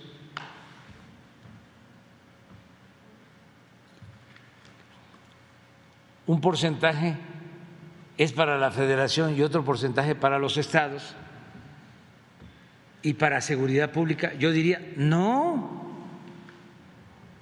que sea para personas con discapacidad, que sea para adultos mayores, que sea para la salud. Y también mucho ojo, porque cuando empezó la campaña esta, además de que todo es culpa de nosotros. Hubo uno que puso, no tiene llenadera el presidente. Este, además de que el propósito es siempre, siempre afectarnos.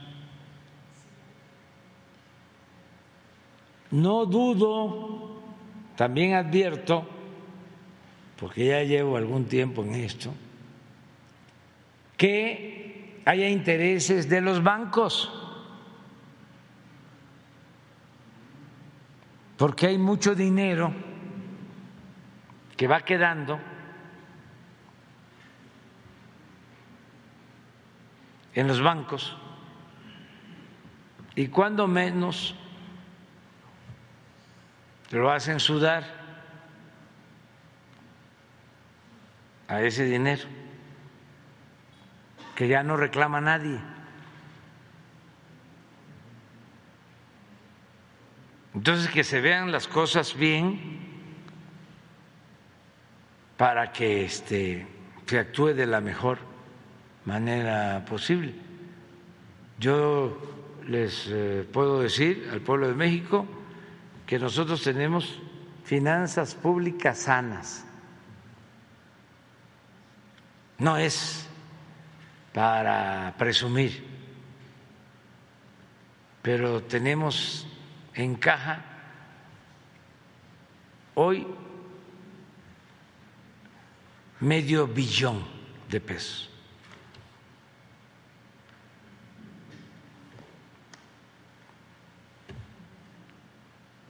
No es que estemos desesperados, no. Cuando no hay corrupción, el presupuesto rinde, alcanza. No hay que andar bolseando como lo hacían antes, aumentando impuestos con gasolinazos, endeudando al país. ¿No? No hace falta, pero a ver, explica cómo es la iniciativa. Por favor, Ricardo. Sí. con su permiso, señor presidente, es una reforma a la ley de instituciones de crédito. Se modifica un artículo, el 61, eh, que tiene que ver precisamente con estas cuentas que después de un tiempo no son reclamadas y los bancos las asumen como, como suyas teóricamente para ocuparse en temas de beneficencia pública, pero el espíritu de la ley, como se explicó, es todos estos bienes eh, financieros, es decir, dinero que es recuperada de cuentas de la delincuencia, del crimen organizado, de temas de extorsión, que desde luego ya una vez que son eh, aseguradas, pues no son reclamadas por estos grupos delictivos, el objetivo es poder utilizar esos recursos para un fin público. Una parte, según la iniciativa, es para temas de beneficencia pública y otro tema, según la iniciativa que aprobó la, la Cámara, es precisamente para poderse ocupar en temas de eh, infraestructura, equipamiento policial para, para las instituciones federales, estatales y municipales. Evidentemente esto está pues sujeto a una serie de controles y reglas de carácter financiero, pero sí eh, se advierte que hay una bolsa muy importante que no pues se utiliza para un fin socialmente útil, sino que finalmente son utilizados efectivamente por, por las instituciones bancarias y como aquí lo señala el presidente, pues bien podrían utilizarse para temas de carácter social pero eh, no, no significa apropiarse de ninguna cuenta, son bienes que ya no son reclamados y después de un tiempo eh, suficiente, pues ya pueden pasar a ser utilizadas de esa manera. ¿Se calculan montos? No hay ahorita un monto eh, específico, pero yo podría señalar en un dato preliminar que solamente en temas de, de extorsión hay alrededor de 14 mil millones de pesos. O sea, son bienes que, que, la delincuencia, a partir de todas estas operaciones que se hacen cotidianamente, pues se les, se les quitan o se les bloquean, pero no tienen una utilidad social simplemente van a generar intereses a los bancos. Entonces, ¿cuál es la idea? Pues que puedan precisamente utilizarse, apoyar al país, apoyar a, un fin lícito, eh, pero evidentemente, como lo dice el presidente, pues eh, nadie, nadie está pendiente, entonces es una bolsa muy importante, porque eso es solamente una porción, temas de extorsión, pero pues es una bolsa muy amplia, muy, muy, muy, muy cuantiosa. Con permiso. Gracias. De todas maneras, que se revise, que va a pasar al Senado, que se analice bien y que este, se supervise y que la gente esté informada para que no nos acusen de que queremos mm, confiscar bienes Pero su postura sería que fuera para programas sociales. Y lo ideal sería para programas sociales, o sea, mm, y de manera directa, que no pase por intermediarios, para que le llegue a los que lo necesitan realmente. Presidente, entonces, ¿descartaría usted, eh, después de lo electoral, alguna otra reforma constitucional? Sí, ya no hay nada. No, estoy muy contento con lo que hemos hecho. Okay. Cuando eh, se habla de las transformaciones, las tres grandes transformaciones han llevado a eh, tres constituciones federales.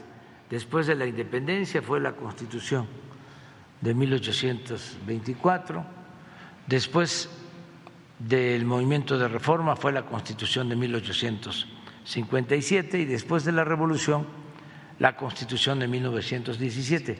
Cuando nosotros llegamos y hablamos de la cuarta transformación, sí pensamos, analizamos la posibilidad de una constitución nueva, pero también eh, sopesamos de que iba a ser muy complicado y que íbamos a perder mucho tiempo, que teníamos que eh, buscar cambiar lo esencial.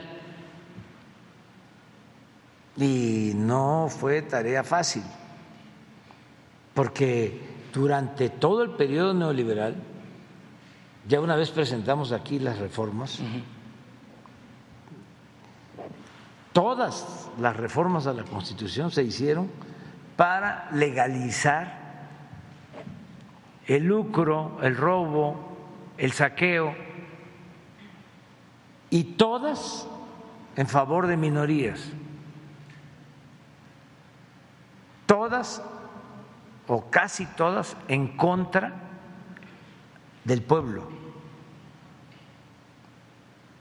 Eso está ahí. Estamos hablando de la ley de Afores, estamos eh, eh, hablando de la reforma al artículo 27, estamos hablando de la reforma a la ley minera para entregar los bienes Eh, de la minería particulares, la reforma energética, la reforma a la seguridad social, la reforma fiscal, la reforma educativa, que es así, se pudo echar para atrás. Bueno, decidimos, a ver, no hacer una nueva constitución sino hacer reformas constitucionales de fondo. ¿Y qué se logró? Por ejemplo, de que esté quien esté en el gobierno, ya no van a poder quitar la pensión a los adultos mayores. No van a poder quitar la pensión a personas con discapacidad. No van a poder quitar las becas para estudiantes de familias pobres.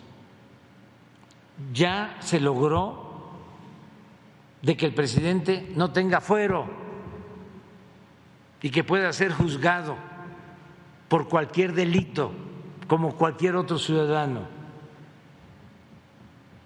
Ya se logró que la corrupción sea delito grave que el fraude sea delito grave, que la defraudación fiscal sea delito grave. Ya se logró que quede prohibida la condonación de impuestos. Ahora se logra la creación de la Guardia Nacional y de que la Secretaría de la Defensa y de la Secretaría de Marina puedan participar en tareas de seguridad pública.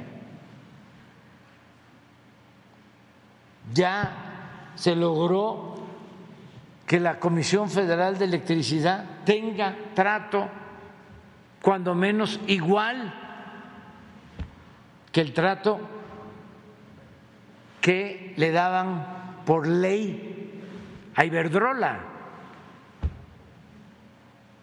Imagínense una empresa extranjera tratada mejor que la Comisión Federal de Electricidad, que una empresa pública,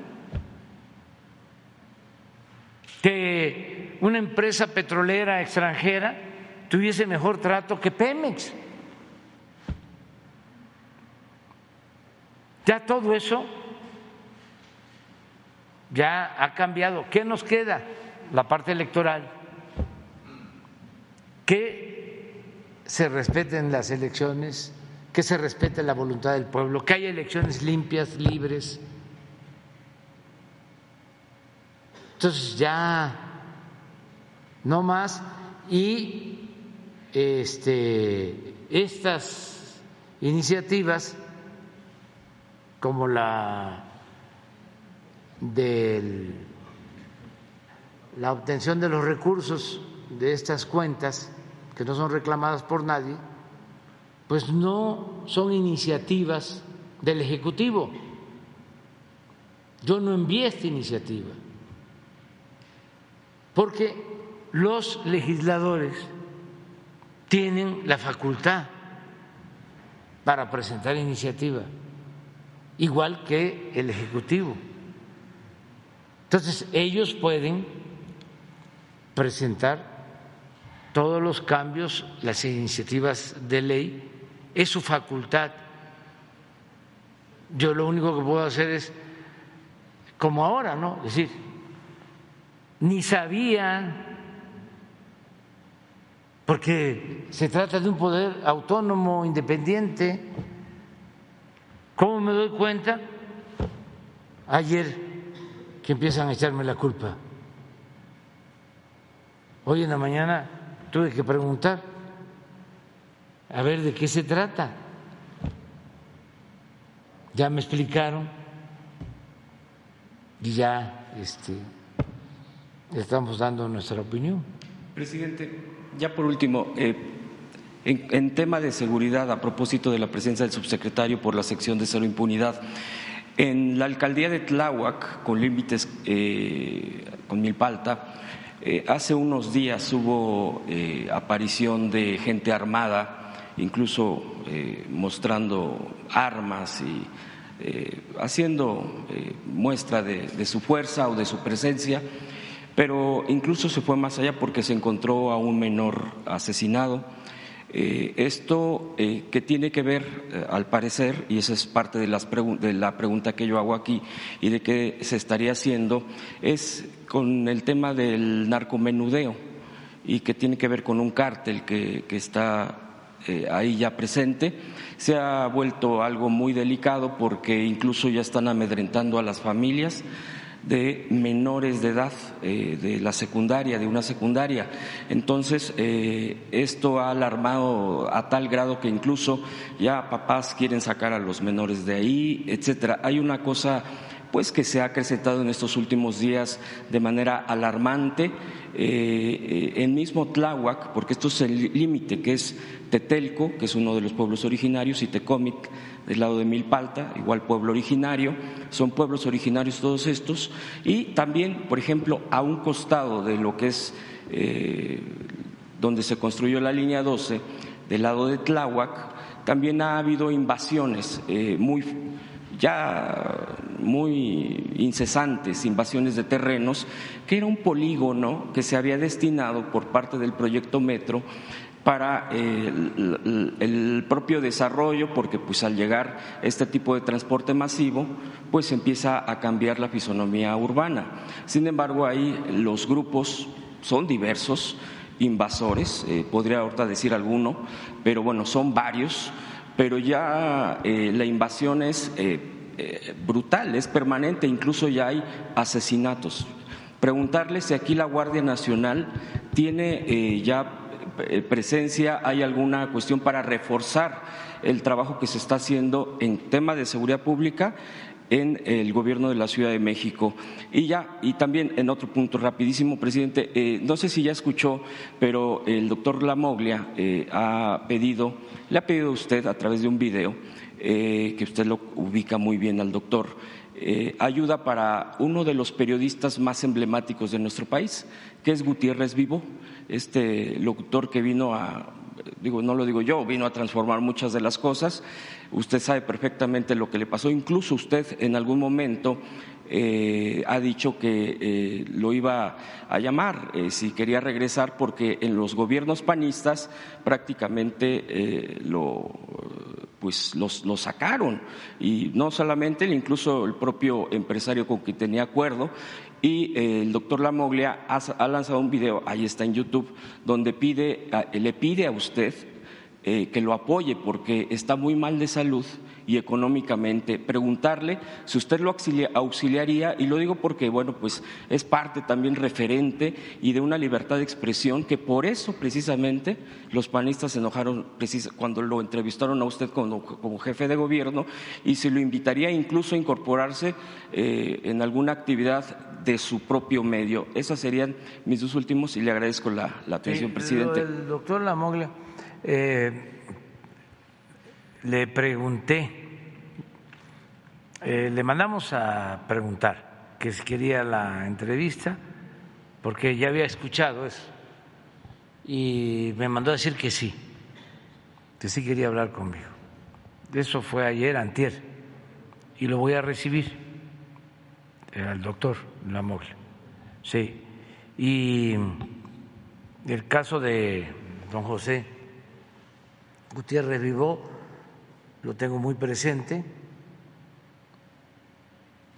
Claro que lo vamos a ayudar, o para decirlo mejor, lo vamos a seguir ayudando,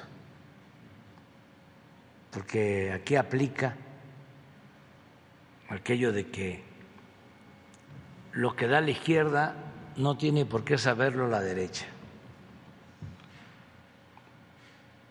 pero sí ya hemos ayudar, porque fue una gran injusticia que se cometió con él. Un acto de represión, de violación de sus derechos, sobre todo eh, de la libertad de expresión y de manifestación de las ideas. Entonces sí voy a hablar con él. Acerca de lo de Tláhuac, vamos a seguir apoyando al gobierno de la ciudad. Yo quiero comentarles algo sobre Tláhuac y sobre la ciudad. Eh, conozco pues muy bien Tláhuac, eh, se descompuso en los últimos tiempos no era así. Y ya eh, se están haciendo eh, cosas buenas para garantizar la paz, la tranquilidad, para que no sigan operando estas bandas, porque eh, surge una, se les castiga, van a la cárcel dirigentes y aparecen otros, pero me gustaría un día invitar aquí o vamos a hacer una evaluación sobre seguridad como la hacemos en los estados, pero vamos a hacer aquí. Este, de lo que se ha hecho en materia de seguridad en la Ciudad de México, porque es un ejemplo. Los resultados son muy buenos. Esta es una de las ciudades más seguras del mundo, la Ciudad de México. Pero se puede probar. Entonces, sí me gustaría que así como cada mes nosotros informamos de cómo va la situación de seguridad en el país, que no cada mes, sino en una ocasión que venga Claudia con su equipo, la invitamos, desde luego de manera respetuosa porque son autoridades autónomas, soberanas, para que se conozca lo que se ha logrado en la ciudad. Porque como no hay información, suficiente y hay mucha manipulación. ¿Saben dónde hay más manipulación? De todo el país. En la Ciudad de México. Es increíble. O sea, los medios de información de la Ciudad de México, que no son, dicho sea de paso, y afortunadamente nacionales son los que más manipulan.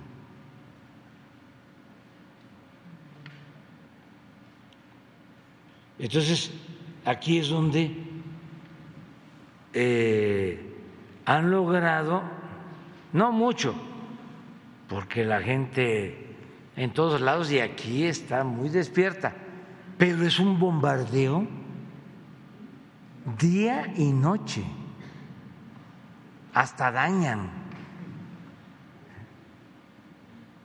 Es para este, demandarlos. Yo no acostumbro a hacer eso, pues. Pero hagan la prueba. Si van en el carro, pongan un noticiero. y es ataques, ataques. Ahí está lloviendo uno de MBS, el señor Cárdenas, ¿está ahí? Uy, uy, ¿cómo?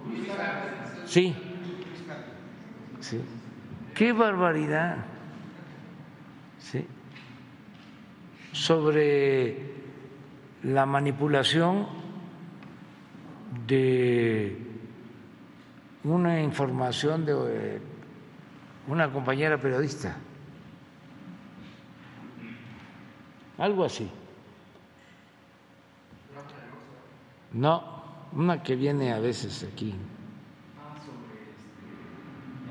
Este.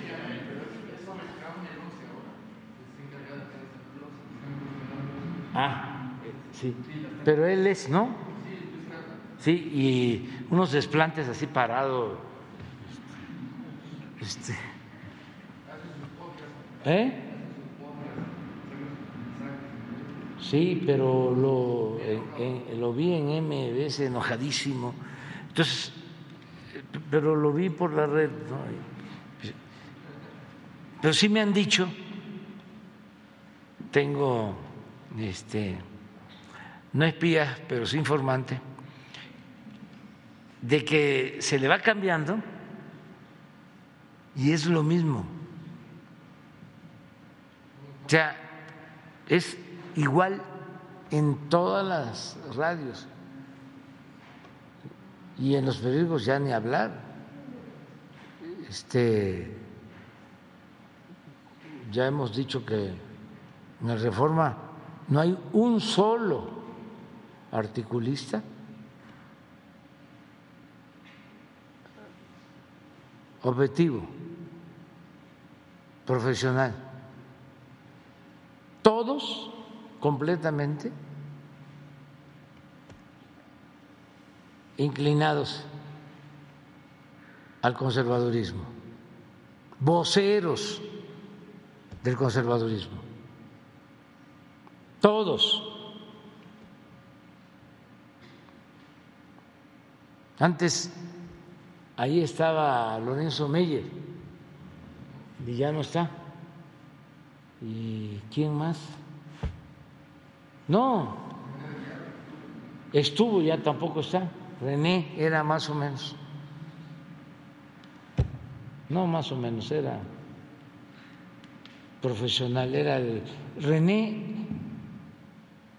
no sé ahora cómo, qué esté pasando con él, porque sí han cambiado mucho las cosas con la transformación, este, pero era como el sucesor de Miguel Ángel Granados Chapa, ya lo veía yo así el más parecido.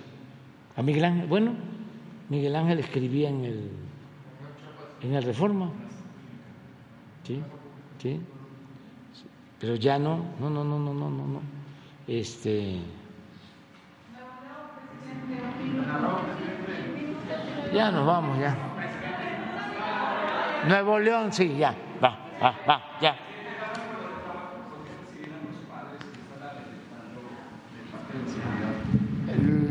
lo, recibe Claudia. Le voy a pedir yo a Claudia. Sí. Sí, no, eso sí, estamos trabajando de manera coordinada.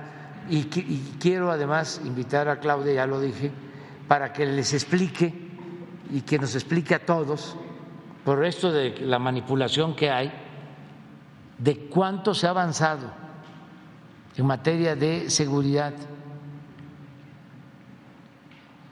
Por eso han llegado miles de extranjeros a vivir a la Ciudad de México. Unos lo ven muy bien, otros dicen que vienen eh, a encarecer las cosas, pues. ¿Cuál es mi opinión? Yo lo veo bien. Son bienvenidos. ¿sí? Y nunca, nunca, nunca hay que estar en contra de los extranjeros. Eh, nunca eh, tener una postura en contra del migrante Mm, del que quiere vivir en cualquier lugar. Hay que buscar siempre un mundo sin frontera. Y estoy queriéndome acordar, sí, ya sé, es un pasaje bíblico sobre el forastero. No trates mal, nunca al forastero. Este, y son bienvenidos todos. Ok. Eh, Guadalupe Herrera Rábago del periódico La Última Palabra de Cadereyta, Nuevo León y Juárez, Nuevo León. Señor presidente, dos asuntos en una misma exposición. Primero, el gobernador del estado de Nuevo León vive como una realidad alterna. No entiende que no entiende él está planteando algunas cosas y algunos silogismos que tienen desconcertada, gran parte de la población. Está sugiriendo ahora el nuevo pacto fiscal donde quiere la totalidad o el 50% de los recursos que manda la federación. Y él siente que porque Nuevo León es, dice él, quien más eh, impuestos da a la federación, debe de recibir más. Pero se le olvida al señor gobernador, tan joven, yo creo por eso es, se le olvida que lo que él recoge en impuestos y lo que venden las empresas e industrias de Nuevo León, pues la recibe de todo el país. Yo no sé quién espera que desarrolle la infraestructura, el Espíritu Santo o quién. Yo quisiera saber lo que usted piensa sobre esta propuesta que él trae. No sé si es en serio o no, porque pues yo siento su mundo muy virtual. Ese es un asunto, su opinión. Otro asunto es Ramiro Pérez. Ayer que hablaba de los programas sociales, señor presidente, tenía un enorme deseo de comentarle que hay este hombre de 70 años de Tepeguaje, una comunidad de Cadereyta, Nuevo León. Ahí nació, salió, se formó como soldador, se fue a Cadereyta, alguien lo invitó a trabajar a la refinería en sus años mozos, enseñó a muchos el oficio de la soldadura y trabajó de manera intermitente 30 años de su vida para Pemex y para las empresas allí de Cadereyta. He estado con él, señor presidente, porque él, después de que ya no lo contrató Pemex, después de los sesenta y tantos años, ya no lo contrata Pemex, le da cáncer de próstata, le da cáncer. Su familia se mueve, se encuentra en Los Ángeles, lo operan en el hospital universitario y lo condenan a usar una sonda urinaria y bolsas de colostomía. Así iban las cosas y viniendo de consulta en el 2016 lo atropella un ebrio que hasta la fecha nadie sabe de él. Don Ramiro Pérez, cuando yo hablé con él y me explica su caso, me dice, oiga, pero gracias a lo que me manda el presidente, me dice él, puedo comprar las bolsas de colostomía, gracias a lo que Él me manda. Los frijoles y las tortillas me las arriman mis hijos, pero tengo la esperanza de hablar con Él. Él le mandó una carta la semana pasada aquí. Tengo la esperanza de hablar con Él a ver si por lo menos me da el servicio médico, porque con lo que me manda el presidente, dice Él, con lo que me manda él, yo compro las cajas, cuestan 1.500, presidente, las cajas de colostomía. Y lo demás lo resuelvo. Dígale, si lo ve, que a ver si me puede ayudar con el servicio médico de Pemex, aunque sea. Yo creo que se lo merece, señor presidente. Yo no le digo que lo jubilen porque no está activo, pero por lo menos o que lo liquiden o que lo ayuden no es el único caso. En toda la República, pues hay también maestros y los electricistas y todos a los que, perdóname la expresión, les desgraciaron la vida, porque no los consideraron en la normatividad. Él está fuera de ahí. Espero en Dios que nos alcance el tiempo para que no se nos vaya porque ha estado muy grave. Es cuanto, señor presidente. Ya, ya dile a don Ramiro. Es más, ahora lo vemos voy a darle este, instrucción, voy a instruir al director de Pemex, ¿sí? Para que le den toda la atención médica, ¿sí? Bueno, acerca de lo otro, es una visión que se tiene, este, y tiene que ver más, pues, con la propaganda porque eh, se piensa que así se tiene más popularidad. No, no, no, no, no. Primero, la distribución del presupuesto es una fórmula que aprueban mm, todos los partidos todos aprueban. Y corresponde eh, a una ley que se llama de participación federal, una ley para decidir sobre las participaciones federales, coordinación fiscal, ese es el nombre ley de coordinación fiscal. Entonces se toma en cuenta eh, lo que ingresa de cada estado, se toma en cuenta la población de cada estado y se toma en cuenta en la fórmula la pobreza que hay en cada estado. Entonces, la gente del norte que tiene este, mejor situación económica es muy solidaria y sabe, porque son cristianos, sean católicos o evangélicos, la mayoría, o libres pensadores, pero que practican el principio del amor al prójimo y saben que hay que ayudar más a quien lo necesita más. No son egoístas, no le dan la espalda al que sufre. Entonces, esta fórmula tiene que ver con eso, pero el individualista que está pensando nada más en él,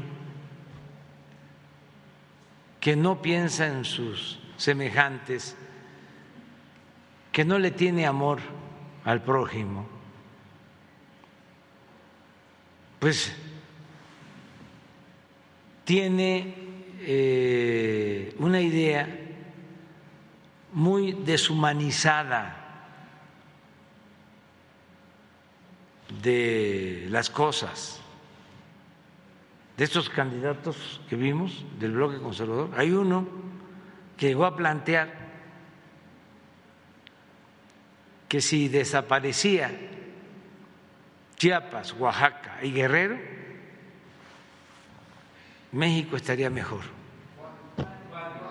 No, no, yo no lo digo. No vaya a ser que este, yo me meta ya ahorita ya a opinar a favor y en contra, no, pero este, así, pero en el norte son muy solidarios, son muy fraternos, muy contrario también a lo que a veces se piensa. Dice, no, si es de Nuevo León, ese quiere ser como eh, los tejanos. Si es de Tamaulipas es lo mismo. Si es de Chihuahua, si es de Sonora. ¿Saben ¿Dónde hay más nacionalismo? En el norte. En Ciudad Juárez, en Tijuana. Ahí es donde he visto que eh, se llenan de emoción cuando se habla de México lindo y querido, cuando se escucha eso. Así es nuestro, nuestro país. Entonces, eh, no hay nada que preocuparse. Además, todos tenemos derecho a expresarnos, a manifestarnos, eh, pero no es válido eso. Este, eh, tenemos que procurar que a todos nos vaya bien. Ahora, ¿qué es lo que sucedió durante mucho tiempo? Por ejemplo, durante el periodo neoliberal creció el norte, creció menos el centro. Y el bajío, y se hundió el sur, sureste. Se hundió. O sea, si tuvimos un crecimiento promedio en el periodo neoliberal del 2% promedio, 4% de crecimiento en el norte, 2 en el centro, cero en el sur sureste. En algunos estados, menos cero. Hubo decrecimiento. Entonces, ¿qué queremos? Un México más equilibrado. No que dejen de crecer los del norte, no, que sigan creciendo y que siga creciendo el centro, pero que también pueda crecer el sur, porque el sur, como la canción de Serrat, también existe. Ahora sí, ya vámonos al desayuno. Nos vemos.